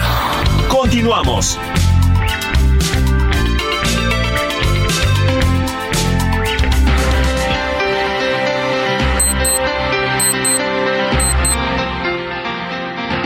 9 de la mañana en punto hora del centro del país. Estamos de regreso en el informativo de fin de semana. Platicamos con el diputado Hambler García Almaguer, quien fue integrado hace un mes a la Comisión de Presupuesto de la Cámara de Diputados y que entre los objetivos y pendientes que tiene en esta tarea del el paquete presupuestal del año 2024, pues es sacar la tijera para eh, quitarle algunos recursos al Poder Judicial. Este año en curso, el Poder Judicial tuvo una bolsa de 85 mil millones de pesos. Nos dice el diputado Hamlet García Almaguer que para el próximo año se va a aprobar alrededor de una bolsa de 70 mil millones de pesos. La pregunta que le hicimos antes de irnos a la pausa y que está por respondernos es por qué durante los primeros cinco años no se valoró esta situación mientras el presidente de la Suprema Corte de Justicia de la Nación y mientras todo parecía que se le acomodaba a López Obrador para tener a los ministros de su lado, no se les castigó de esa forma y por qué en el último año de gobierno donde prácticamente el presidente López Obrador ha declarado él mismo en las conferencias mañaneras que no pudo tener el control porque incluso dos ministros que él propuso, un ministro y una ministra, se le voltearon a la 4T. Diputado Almaguer, entonces cinco años no hubo esta serie de revisiones hasta ahora. Alex, cuando presidía el Poder Judicial Arturo Saldívar, en un ejercicio autocrítico, realizó un recorte voluntario del 10% del presupuesto del Poder Judicial. Y eso fue visto desde el legislativo y el ejecutivo como un acto de, buena voluntad, que en su momento se consideró suficiente como un esfuerzo por parte de los jueces y magistrados. Sin embargo, pues en los últimos años han solicitado incrementos sustanciales, en este último pues es, es muy alto el incremento que, que solicitan y eso significa pues que tenemos que revisar con lupa lo que están pidiendo, para qué quieren más recursos. Eh, yo la verdad esperaba ver en su proyecto de presupuestos mayores compensaciones y apoyos para el personal de base, el personal operativo, las secretarias y secretarios, las actuarias y actuarios, o sea, los notificadores, quienes elaboran las sentencias. Pero la realidad es que al analizar este presupuesto lo que encontramos es que hay una casta dorada, una clase eh, gobernante dentro del Poder Judicial que tiene acceso a estos lujos y privilegios. Te voy a poner un ejemplo. Están pidiéndonos 1.177 millones de pesos para bonos de riesgo. Yo estoy de acuerdo y la bancada también en que deben de existir bonos de riesgo para jueces y magistrados en materia penal porque llevan casos delicados. Sin embargo, por los eh, reportes que hemos conseguido, pues parece que estos bonos de riesgo se distribuyen indiscriminadamente entre jueces, magistrados y consejeros de la judicatura. Un juez de distrito tiene acceso a un bono de riesgo por cerca de 640 mil pesos, un magistrado de circuito por 750 mil y un consejero por casi un millón de pesos.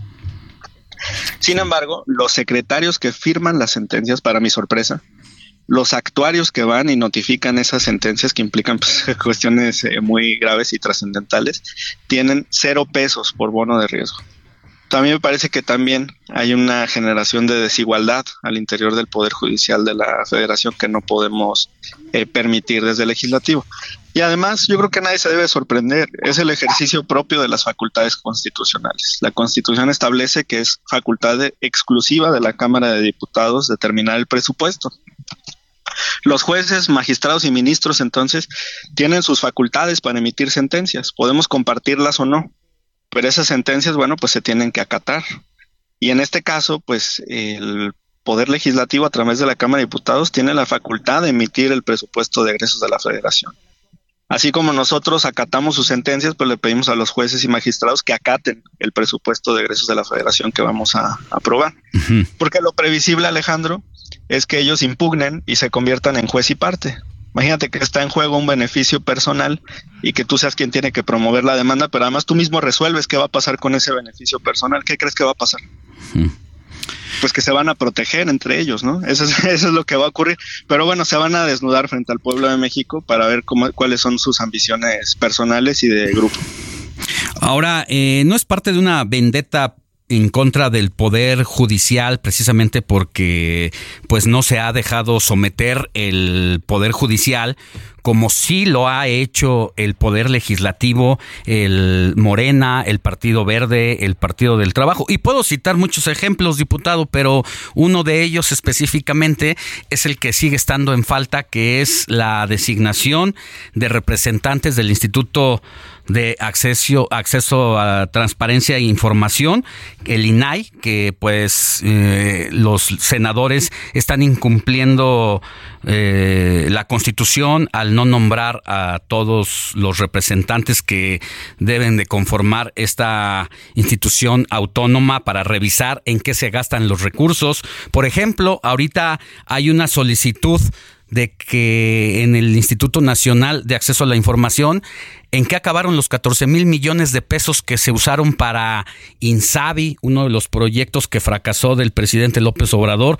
No sabemos porque hasta apenas, gracias a la Suprema Corte, se pudo determinar que con los cuatro integrantes que hay del instituto pueda seguir habiendo este tipo de trabajos, pero el presidente de la República mandó el mensaje directamente con el entonces secretario de Gobernación para que no se designara a los eh, representantes del INAI y esto pues más que chisme o algo, incluso se ventilaron las grabaciones donde se lleva el mensaje del presidente de la República por parte del secretario de Gobernación. Bueno, ahí fíjate que en el principio de división de poderes, pues la Suprema Corte puede emitir sus sentencias, pero yo creo que nadie le puede poner una pistola en la cabeza a los senadores para obligarlos a votar de una u otra manera. Y en democracia no solamente es posible el acuerdo, sino también el desacuerdo, Alex. Eh, lo estamos viendo en España.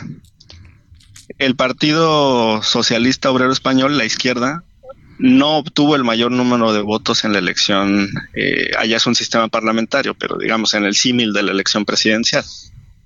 Eh, los obtuvo el partido de derecha, el PP.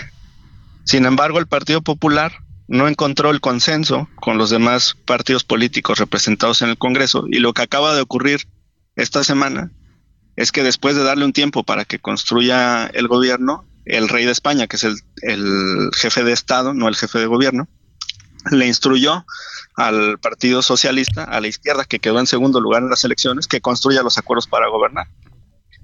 Y hace algunos años, en Bélgica, el país estuvo más de un año sin gobierno precisamente porque no había forma de llegar a acuerdos. En Estados Unidos se han dado casos en los que se paraliza el gobierno federal porque el Congreso no aprueba el, techo de endeudamiento. Ahora mismo hay un debate interesante en el Capitolio porque no han podido designar al relevo en la Cámara eh, Baja. Es decir, el consenso y el disenso son naturales en la democracia. ¿Cómo van a obligar a que un grupo de 128 personas se pongan de acuerdo cuando a veces ellos como ministros entre 11 no se pueden poner de acuerdo?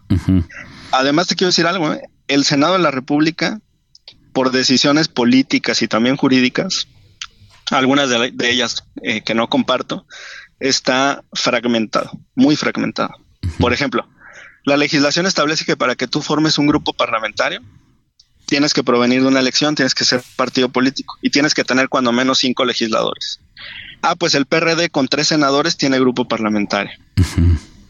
También se crearon, se sacaron de la manga la conformación de un grupo parlamentario del grupo plural, que no es un partido político. Para que tú hagas un grupo parlamentario necesitas provenir de un partido político. Entonces digamos que hay dos bancadas del PAN, la tradicional y los que están en el grupo plural. Hay una bancada del PRD con tres senadores cuando la ley te exige cinco. Hay dos bancadas del PRI, los que se quedaron y los que se rebelaron. Está la bancada de Morena, todavía hay bancada del PES, aunque ya no tiene registro nacional del PES como partido político. Tienes la bancada del Verde, tienes la bancada del PT. O sea, hay 10 bancadas en el Senado de la República. ¿Cómo vas a obligar a que se pongan de acuerdo, además en una mayoría calificada de dos tercios, Alex? O sea, es prácticamente imposible. Bueno.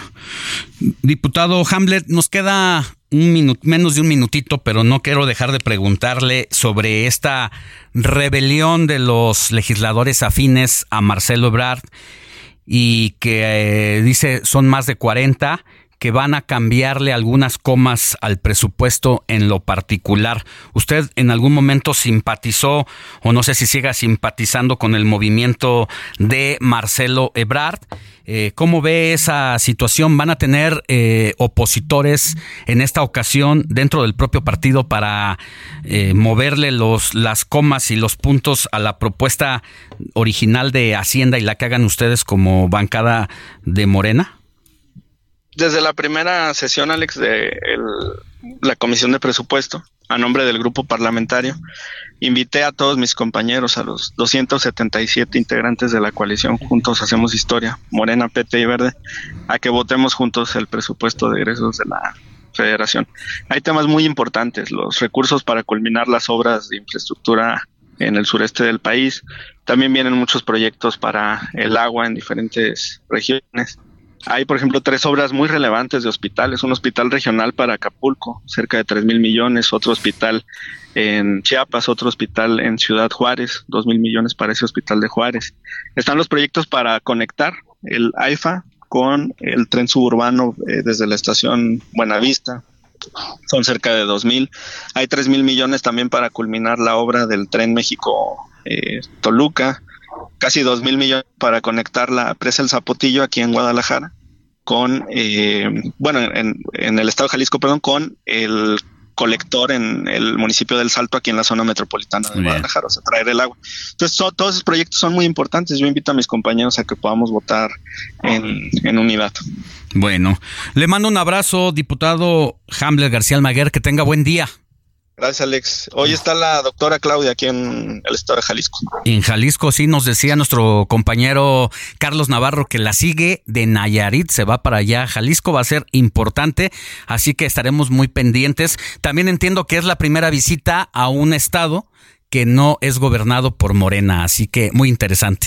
Sí, viene de Sinaloa y de Nayarit por, por carretera y al rato vamos a estar ahí en el evento. Que tengan muy buen día. Pendientes, cuídese. Hasta luego. Esto es Noticias a la Hora. Heraldo Radio le informa.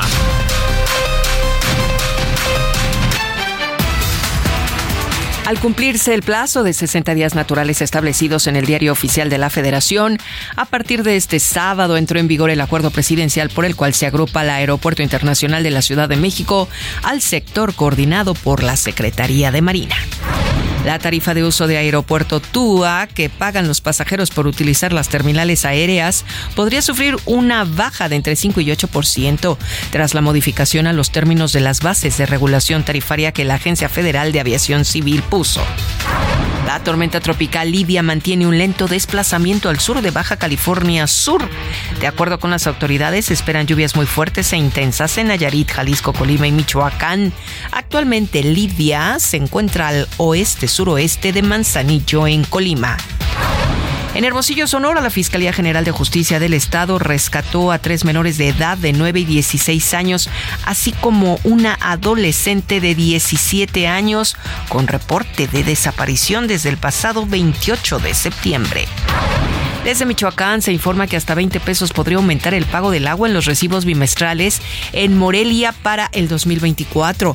Así lo informó el Sistema de Agua Potable, Alcantarillado y Saneamiento, que agregó que este aumento se debe a un ajuste inflacionario que necesita la paramunicipal para poder continuar operando de manera regular inició ya la segunda edición de la feria Malacatepec del aguacate y la trucha, promovida en el municipio de Donato Guerra en el Estado de México.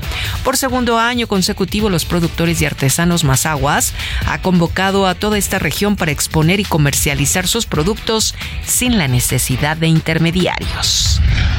En el orbe desde Israel se reporta que milicianos palestinos armados de Gaza se infiltraron esta mañana en la ciudad de Zerot, donde se están enfrentando ahora mismo con tropas israelíes, mientras continúa el lanzamiento de cientos de cohetes hacia Israel, que no ha cesado en más de una hora y que ya ha causado hasta ahorita un muerto. Siga con nosotros en la tercera hora del informativo fin de semana con Alex Sánchez y su gran equipo de trabajo. Le saluda Mónica Reyes. Esto fue Noticias a la Hora. Siga informado, un servicio de Heraldo Media Group. Sintonía con los estados en el informativo fin de semana.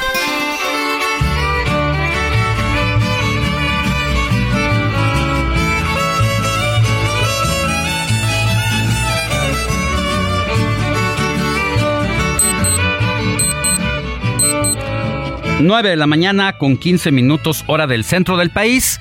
Seguimos en nuestro recorrido por la República Mexicana para hacer contacto con nuestros conductores de distintas eh, plazas del país, del Heraldo Radio y toca turno a Tepic, donde usted puede escuchar todos los días de lunes a viernes de 2 a 3 de la tarde, hora del Pacífico, a mi querida Shio López, conductora del Heraldo Radio Tepic donde nos escucha por el 103.3 de FM. Querida Shio, ¿qué, ¿qué temas traes? Ahora la digitalización en las dependencias de gobierno y cómo se recauda más o menos. ¿Se ha visto la diferencia de este beneficio digital? Buenos días.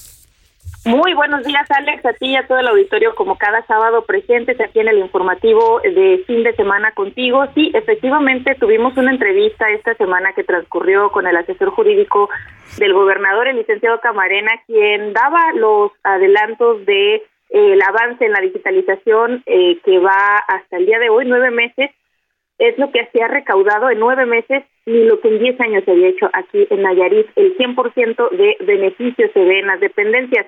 Esto es importante mencionarlo porque al elevar la recaudación en Nayarit, pues por supuesto ya al momento de fijarse esta posibilidad de los egresos a nivel nacional se aumenta también para Nayarit esta esta posibilidad. Es muy importante porque ahora ya todos los pagos son digitalizados y antes pues no era así.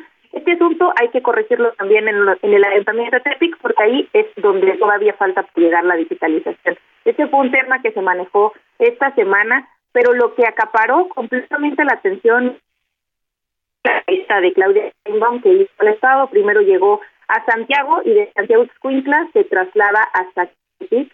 Las imágenes que se pueden ver en redes sociales y que están teniendo una viralidad importante es que prácticamente un auditorio eh, enorme, es el auditorio Amado Nervo que está aquí en esta ciudad y estuvo presente pues con los actores eh, políticos eh, de la del Estado, eh, esta campaña de la Esperanza nos une, estuvieron presentes antes de PT, el Partido Verde Comunista, dirigentes de Morena, por supuesto, Zaira Iturbe, diputado federal del PT, del Verde, estuvo respaldando a la coordinadora de trabajo por la transformación, estuvo presente también, por supuesto, el gobernador del estado.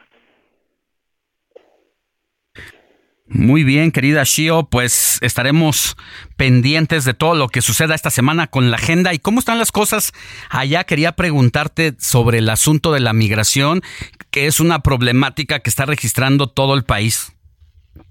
Mira, el asunto de la migración eh, toca, sin embargo, eh, los, en los refugios siguen en este momento recibiendo personas. Lo que yo te reportaba la semana pasada eh, se dio de nueva cuenta un ataque, fíjate que eso fue muy lamentable, al menos en una de las colonias, una persona de Centroamérica atacó a un, a un joven, pero se desconocen las causas y la persona fue puesta en posesión de la autoridad, por supuesto. Sí se están presentando estos conatos aislados en principio, aquí en la entidad, esta ola de personas que están eh, utilizando, por supuesto, el Estado, que es un estado de paso para llegar a Estados Unidos. Bueno, pues te mando un abrazo. Cuídate, querida Shio López, conductora del Heraldo Radio Tepic. Sigo haciéndote promoción. Te escuchamos de lunes a viernes de 2 a 3 de la tarde por el 103.3 de FM allá en Nayarit. Que tengas buen día. Igualmente, hasta pronto. Comparte tus comentarios y denuncias en el WhatsApp del informativo fin de semana. Escríbenos o envíanos un mensaje de voz al 55 91 63 51 19.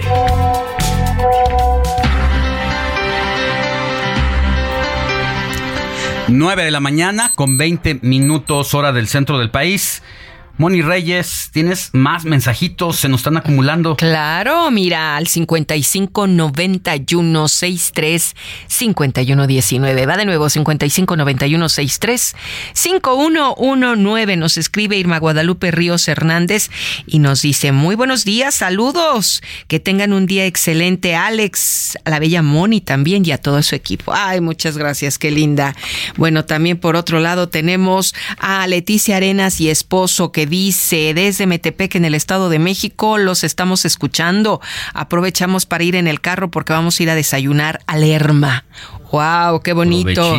Provecho, gracias. Por la marquesa. Sí, por la marquesa. También nos dicen, los felicito, Alex, muy bien con tus cuestionamientos. Hamlet es un viejo lobo.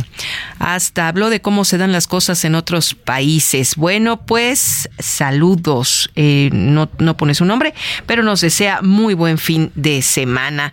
También tenemos a Pilar Rangel desde Villacuapa. Dice, antes de irme a Cuernavaca, los estoy escuchando. Ay, Pues hasta donde la frecuencia, ¿no, Alex? De la autopista nos, nos Sí llegue. llegamos, llegamos Sí llegamos. Todavía, todavía. Eh, María José y mamá dice antes de irnos a nadar a las clases, que vamos a una plaza muy cercana aquí a la zona de Santa Fe. Les mando abrazos y saludos y felicitaciones a las Rosarios.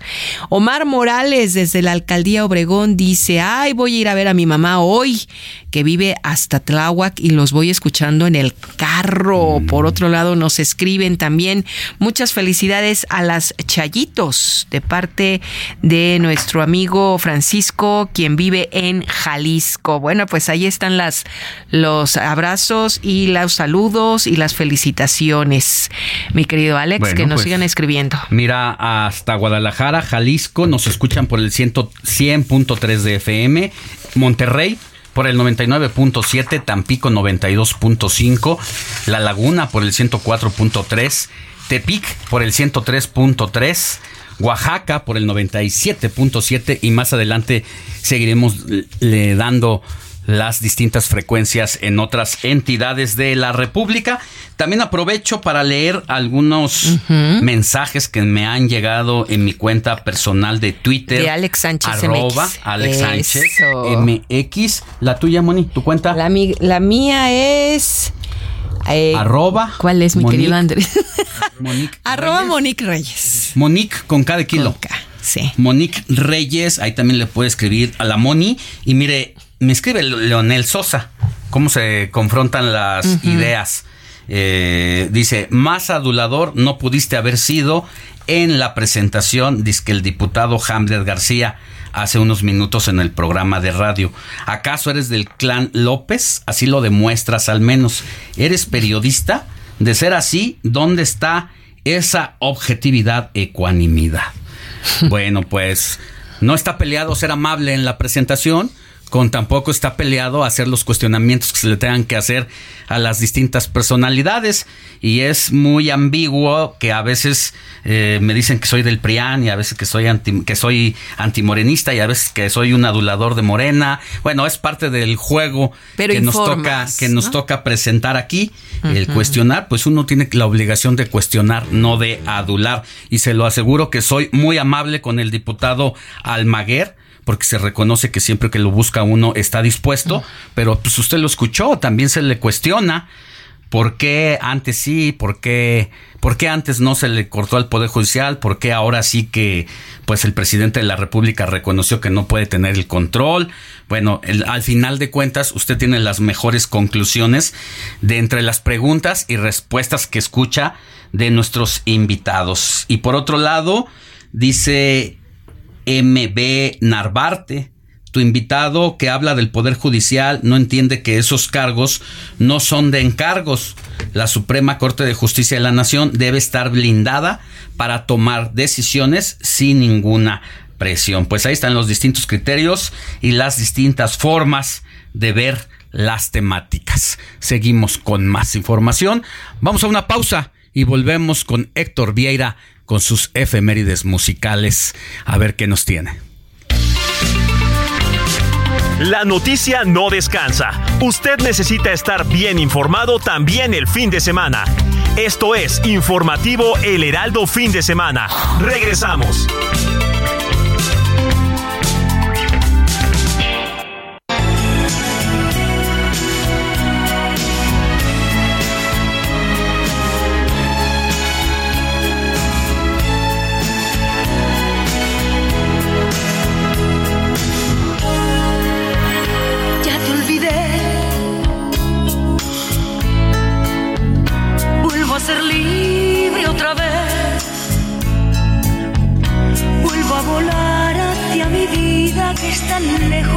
Y prohibida para ti.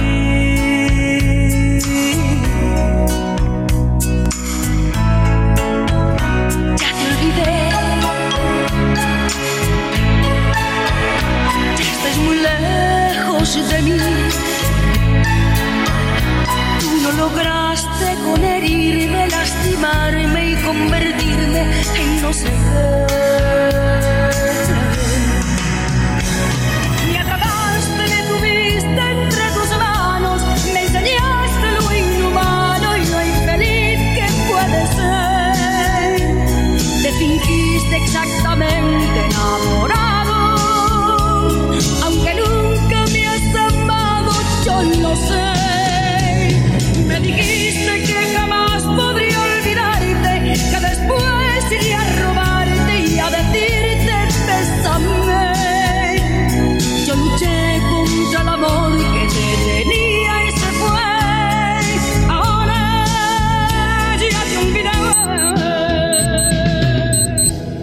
9 de la mañana con 29 minutos, hora del centro del país.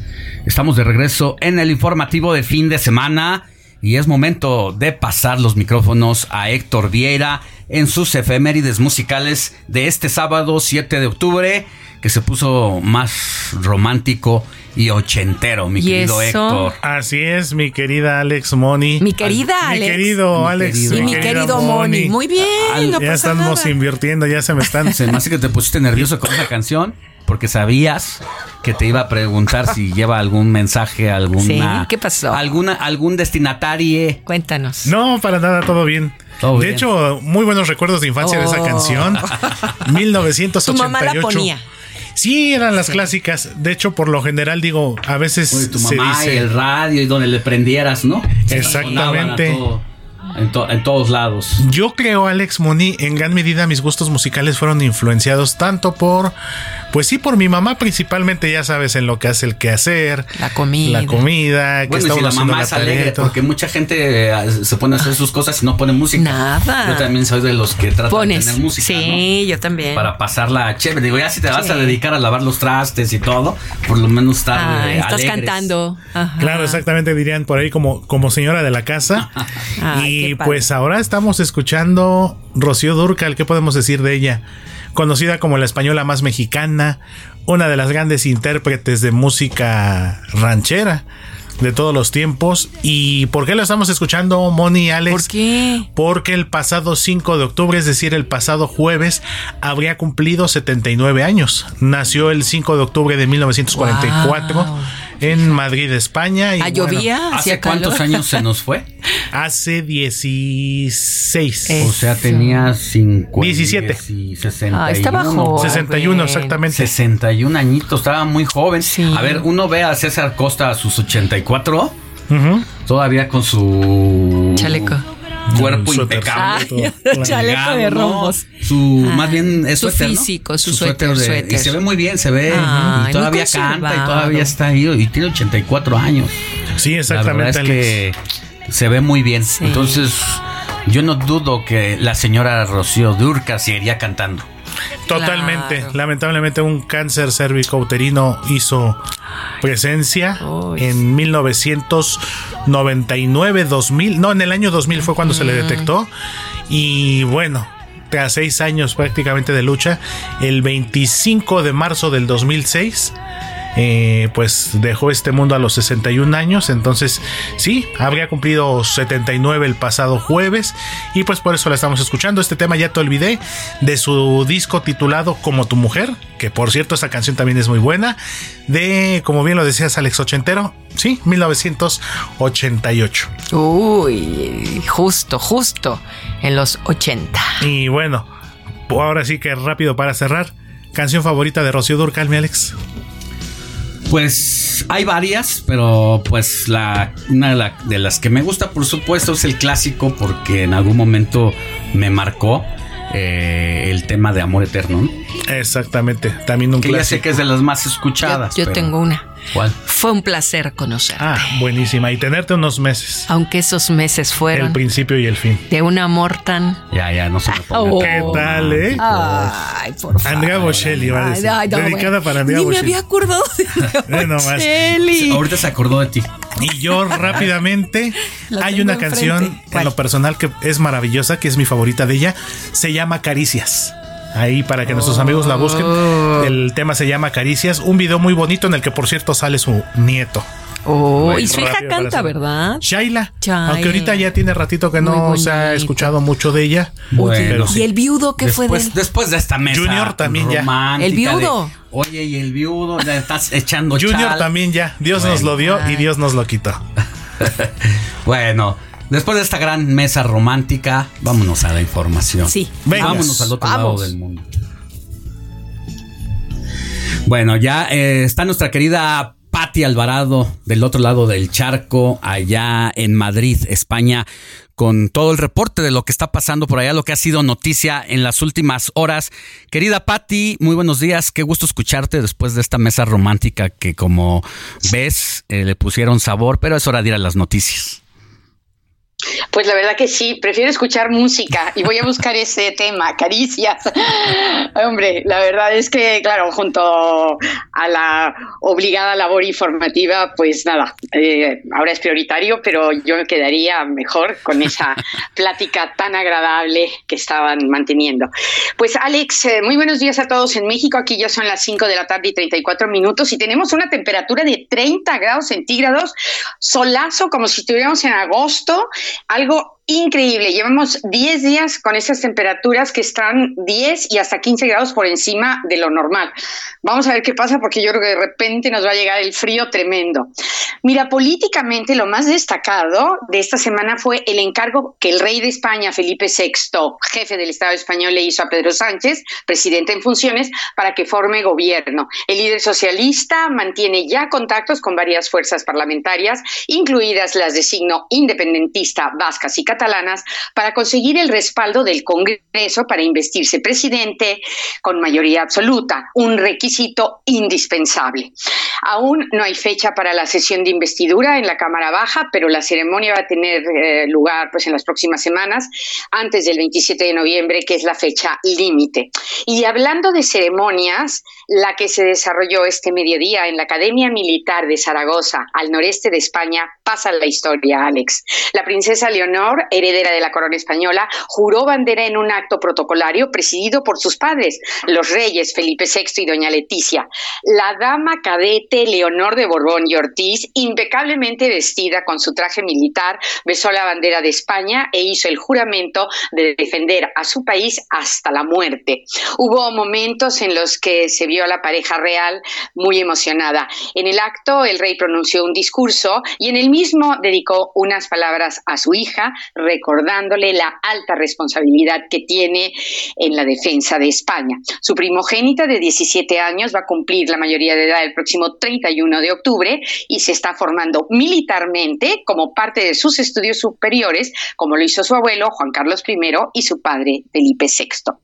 Por otra parte, en Granada, al sur de España, se celebró la cumbre de la Comunidad Política Europea con la asistencia de medio centenar de dignitarios, dignatarios, jefes de Estado y representantes de instituciones comunitarias.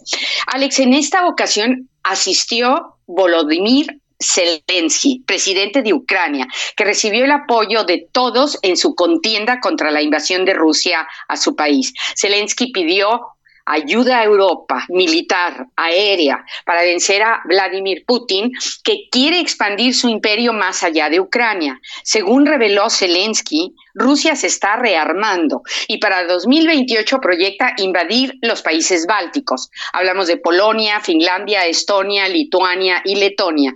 Todos pertenecientes a la Alianza Atlántica Militar OTAN. Si esta hipotética invasión sucediera u otra antes del 2028 a cualquier país que pertenezca a la OTAN, pues habría una guerra mundial, esperemos que no. Y la cumbre se cerró con una cena presidida por los reyes de España en el Palacio de la Alhambra, una construcción del siglo XIII considerada patrimonio de la humanidad. Los gobernantes invitados quedaron deslumbrados por la belleza del lugar, la gastronomía y el show de flamenco que les amenizó la velada. Alex. Pues muchas gracias, querida Patti. Cuídate mucho y estaremos pendientes de lo que suceda. Un abrazo. Igualmente, hasta pronto y que tengan muy feliz fin de semana.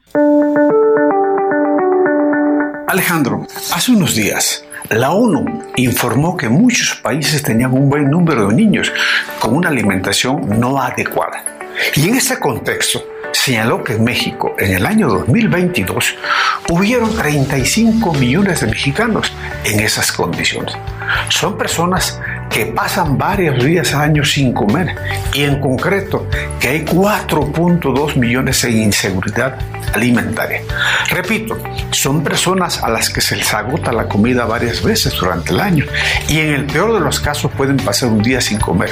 Estamos hablando de la población pobre de México. Y mientras escuchábamos los reportes de la ONU sobre la alimentación, al mismo tiempo nos enteramos que Segalmex, la flamante paraestatal de la 4T que sustituyó la antigua Conosupo y que tiene como responsabilidad abastecer de leche mexicanos al país, en particular a los pobres de México, la propia Auditoría Superior de la Federación le descubrió un fraude, desvío, robo, llámele como le quiera llamar, de 15 mil millones de pesos, cifra para dar de comer a millones de pobres y que funcionarios de esa dependencia sustrajeron para otros fines. Segalmex aún no ha castigado a sus propios responsables del fraude, que tiene un sentido legal de responsabilidad, pero tiene un sentido moral más profundo, es robar la alimentación a los más pobres de México. Castigar este saqueo o estafa, corrupción, es urgente legalmente, pero el castigo a los responsables debe ser mucho mayor. Alejandro, sencillamente no puede ser que la entidad recién creada para combatir el hambre le quite de la boca la alimentación a millones de niños y que los condene, Alejandro, al hambre y a la desnutrición. 9 de la mañana con 40 minutos hora del centro del país. Le tengo información de última hora. Israel prácticamente ya está en guerra. El grupo Hamas se infiltró, asesinó y secuestró decenas de civiles y desfila por Gaza con cadáveres de soldados. El sanguinario y sorpresivo ataque del grupo terrorista, esto lo dice Infobae, congela cualquier proceso de paz abierto en la región y escala la tensión a los niveles de la década de los 70. Estamos en guerra jamás busca la violencia, terrorismo y miseria, afirmó en diálogo con Infobae el Ministerio de Relaciones Exteriores de Israel. Una situación bastante complicada la que se vive allá. Ya son más de 100 los muertos en, el, en Israel por el ataque sorpresa por tierra, mar y aire desde Gaza del grupo islamista Hamas y los heridos superan los 900 en un momento en que se sigue la escalada bélica y la situación está desbordada. Según dijeron medios locales citando fuentes médicas, los muertos en Israel han superado el centenar y los heridos son 908 desde que empezó la ofensiva de Hamas a primera hora de esta mañana, en lo que es un conflicto armado sin precedente que pilló completamente desprevenido a Israel, que ahora tiene los hospitales en máximo estado de alerta mientras van llegando heridos y, esta situación, por otro lado, mientras siguen, ahorita le vamos a dar a conocer eh, la posición de Biden, del presidente de los Estados Unidos, en torno a esto, pero mientras siguen los combates y tras los bombardeos de represalias israelíes, los fallecidos en Gaza se elevan a 198 y hay al menos 1.160 heridos, entre ellos por lo menos una veintena de milicianos. Los centros hospitalarios en la franja también están en estado de alerta ante los continuos ataques israelíes que llamó a su operación militar. Antes de pasar a otro tema, eh, Andrés Rangel, nos decías que ya tomó posición en torno a este conflicto el presidente de los Estados Unidos. Así es, Alex. Acaban de emitir un comunicado en la Casa Blanca donde dice eh, textualmente Estados Unidos condena inequívocamente este atroz ataque contra Israel por parte de los terroristas de Hamas desde Gaza y dejé claro desde deja claro el primer ministro Netanyahu que estamos dispuestos a ofrecer todos los medios apropiados de apoyo al gobierno y al pueblo de Israel. Así dice el comunicado. Muy bien, pues estaremos pendientes de esta situación en el transcurso de los siguientes espacios informativos también de El Heraldo Radio. Seguimos con más.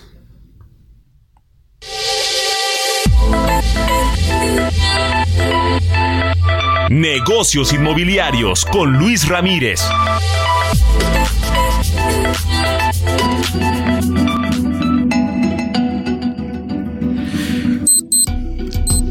Nueve de la mañana con 43 minutos. Es hora de ir con el hombre que más sabe de los negocios inmobiliarios, mi querido Luis Ramírez. ¿Cómo estás? ¿Dónde te encuentras? Buenos días. Mi querido Alex, me da muchísimo gusto saludarte. Muy buenos días desde Tulum, aquí la joya del Caribe mexicano.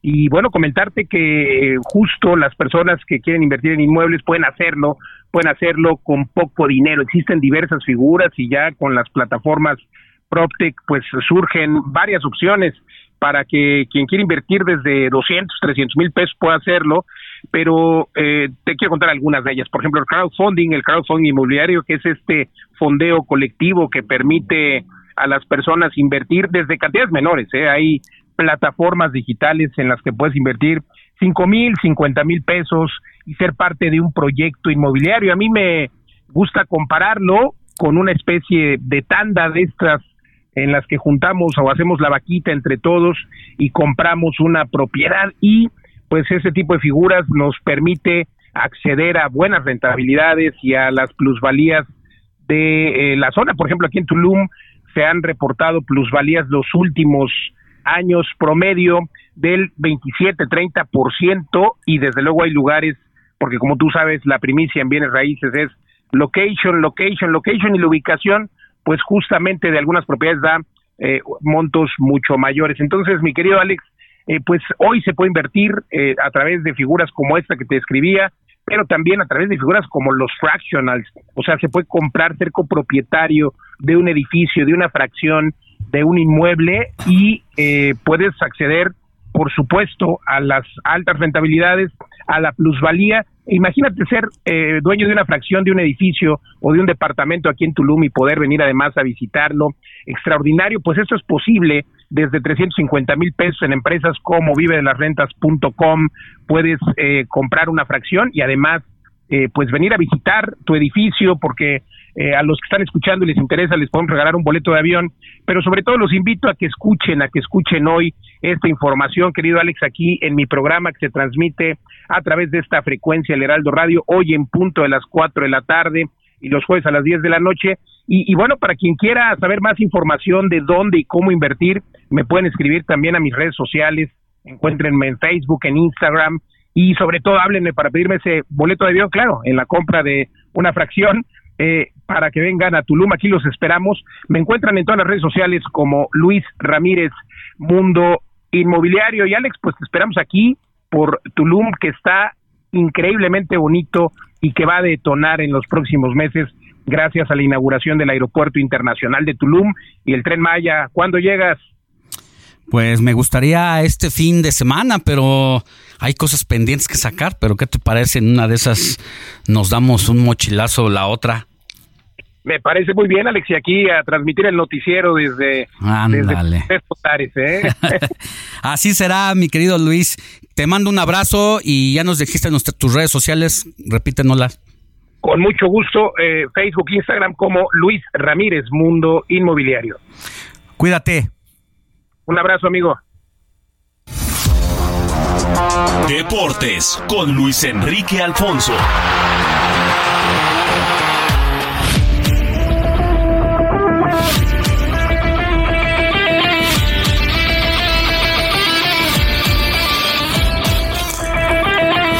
Mi querido Luis Enrique Alfonso, muy buenos días. ¿Cómo andas? ¿Cómo andas, mi Alex? Yo me quedé esperando en la pausa para ver si había alguna música de estas cachondas eh, mañaneras, pero no, no escuché nada. Yo Digo, no también, yo también, pero... bonita entrada, ¿verdad que sí? Al, al- algo le hiciste al, a- al querido DJ Kike que no te recibió como siempre. Alguna indiferencia notó de parte tuya. Le he hecho, no le, o no le he hecho nada. O nada, no le has hecho nada. ser. Eso también puede contar. Eso también, puede ser, puede ser. Cuéntanos, ¿Qué novela la de Chivas, no? ¿Qué novela la de Chivas toda la semana con una serie de factores y cosas y que llama la atención por ser el equipo más popular? Lo siento por tu ame, pero las Chivas es el equipo más popular, no lo digo yo, lo dicen como como estamos ahorita de, de moda, lo dicen las encuestas. Entonces, ahí no hay vuelta de, de hoja con todo lo que se viene. Ah, mira, ahí está la música. Para que no digan, mira, a ver. Hasta abajo, hasta abajo. ya no me ya- levanto. Este hacía falta esa parte. Hacía falta. Ya no bajo porque si no ya no subo. Pero hoy se juega el clásico tapatío, mi Alex, con las dudas de que se decía que ya se iba Paunovic, pero ahora resulta que al parecer se puede quedar, que lo están convenciendo. El que sí le dieron las gracias es a Alexis Vega. A ver, Alex, yo te quiero hacer una reflexión. El futbolista, y me voy a centrar en el futbolista mexicano, me parece que tiene un serio problema histórico de conducta, de disciplina, nos encanta la fiesta, el desorden, y, y no está mal. pero lo que no entendemos son las formas y los momentos, Alex, porque ahorita es Alexis Vega, pero desde hace años recuerdo desde los noventas, ochentas, que es cuando tengo más o menos memoria, y que se empezaba como que a filtrar ciertas situaciones. ¿Te acuerdas Cuauhtémoc Blanco, la imagen de él fumando en la concentración de Alemania? O lo que pasó con Carmona y Aaron Galindo, eh, toda la serie de disciplinas que han habido, y que esta, por ejemplo, que fue una posfiesta en Toluca después del partido de Chivas, pues obviamente cala por la situación y parece hasta una burla lo que ocurrió con Carlos Salcedo con Cruz Azul, ¿no? Que muy dolido después de que los golean, pero festeja su cumpleaños. Insisto, no está mal. Yo lo que voy es, me parece que no se dan cuenta de lo, lo bendecidos que son al tener una profesión. Primero que ganan mucha lana y segundo que cualquiera daría lo que fuera o la mayoría por poder jugar a la bocha, ¿no? Y que no está mal, pero neta no se pueden aguantar unos días o unas horas para para su desgarriate, mi Alex. Mira, la vida de el deportista, del futbolista es muy rápida. Entiendo que que pues son jóvenes, que tienen deseos, que tienen pues ganas de comportarse como cualquier otro chavo de su edad pero pues son glorias mexicanas. La verdad, el reconocimiento de llegar al primer circuito ya es una ganancia y hay que defenderlo, hay que cuidarlo, hay que, hay que aguantar y resistirse, porque pues eso es lo que hace la diferencia. Las tentaciones, el tener educación, el tener también alguien que te lleve de por buen camino, porque a veces, por ejemplo, si no, pregúntenle a Martín Galván, la última gran joya de Cruz Azul, dicen que el papá fue el que se lo empinó, ¿no? Lo agarran como como banco a los jugadores, el Gulit Peña, ¿te acuerdas también?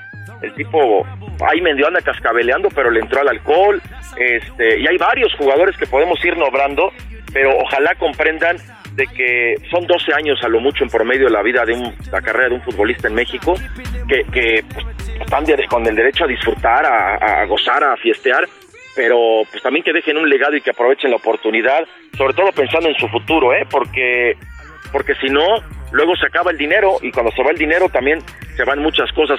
La serie David Beckham, si no la has visto, mi Alex, a los amigos, véanla, está muy bien hecha, está muy bien detallada. Y hablo de esto porque Beckham arrancó justo eh, con, con estos despilfarros de dinero. Se compra, o cobraba hoy y mañana se lo echaba todo. Lo contrataba una marca y se lo gastaba al día siguiente y después, gracias a Alex Ferguson, comprendió el técnico, que es muy bravo, el de Manchester United, el que era entrenador, eh, le asesoró y le dijo, maestro, así no es la vida, o sea, administra, busca, este, empieza a hacer negocios, pero no te gastes todo lo que tienes, ¿no? Y de ahí se desprende una historia que ha sido una de las, grandes, de las más exitosas, pero sale esta reflexión, más allá de lo que se juega en el partido hoy de, Chivas contra Atlas, de lo que significa eh, el ser deportista o el ser futbolista en México, que muchas veces eh, no, no se le da o no le dan el, el, futbolista realmente el valor que tiene, mi Alex. Así es, pues hay que, hay que pensarlo un poquito más. La, quienes están en, tienen esa gloriosa oportunidad de estar ahí, pues que le echen más, más cerebro y que sirva el ejemplo de sus compañeros para que no la vuelvan a regar así. Es correcto. ¿Cuánto tiempo tenemos, mi Alex, para saber si le metemos otro Un minuto y medio. Minuto y medio. Chequito Bebé, hoy en la quali del Sprint Show le fue del nabo otra vez. Va a arrancar octavo. Eh, muchos problemas con límites de pista. A las once y media de la mañana, ahora el centro de México, es la carrera sprint. Y Chequito, pues a tratar de remontar, pero eh, tiene muchos problemas, ¿eh? Muchos problemas. Tiene más problemas que las chivas, imagínate. Sí, no, ya está cañón. Pero por lo pronto todavía todavía es segundo lugar del campeonato, aunque se la tiene que rifar con Hamilton. Eso en un ratito más, mi querido Alex. ¿Con qué música nos va a despedir DJ Kike? ¿Con qué música? Acá es sorpresa y mañana entonces estaremos contigo para que nos digas cómo le fue a Chiquito Bebé. Mañana platicamos. Y, Alex, un gran abrazo. Y así te despide DJ Kike. Abrazo. Venga. Abrazo. ¿Qué le parece esa morra? La que anda bailando sola me gusta pa' mí.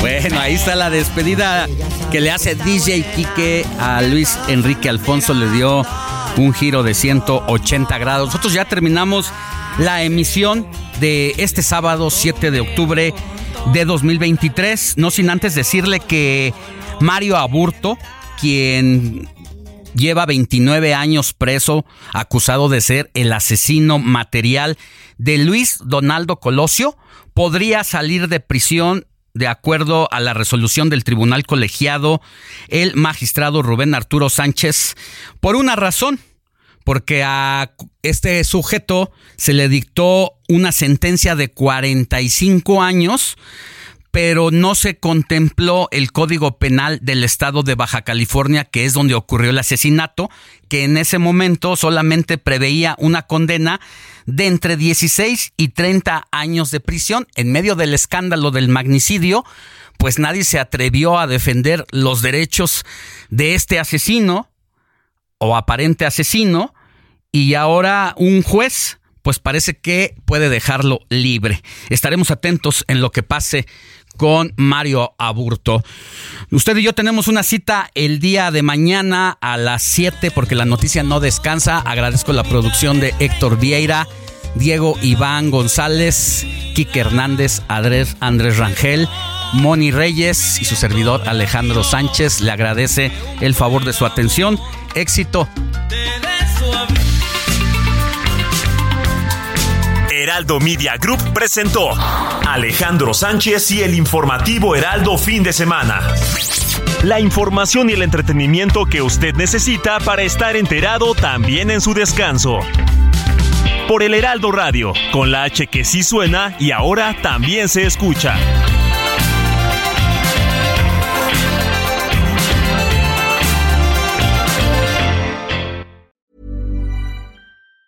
Even on a budget, quality is non-negotiable. That's why Quince is the place to score high-end essentials at 50 to 80% less than similar brands. Get your hands on buttery soft cashmere sweaters from just 60 bucks, Italian leather jackets, and so much more. And the best part about Quince, they exclusively partner with factories committed to safe, ethical, and responsible manufacturing. Elevate your style without the elevated price tag with Quince. Go to quince.com slash upgrade for free shipping and 365-day returns.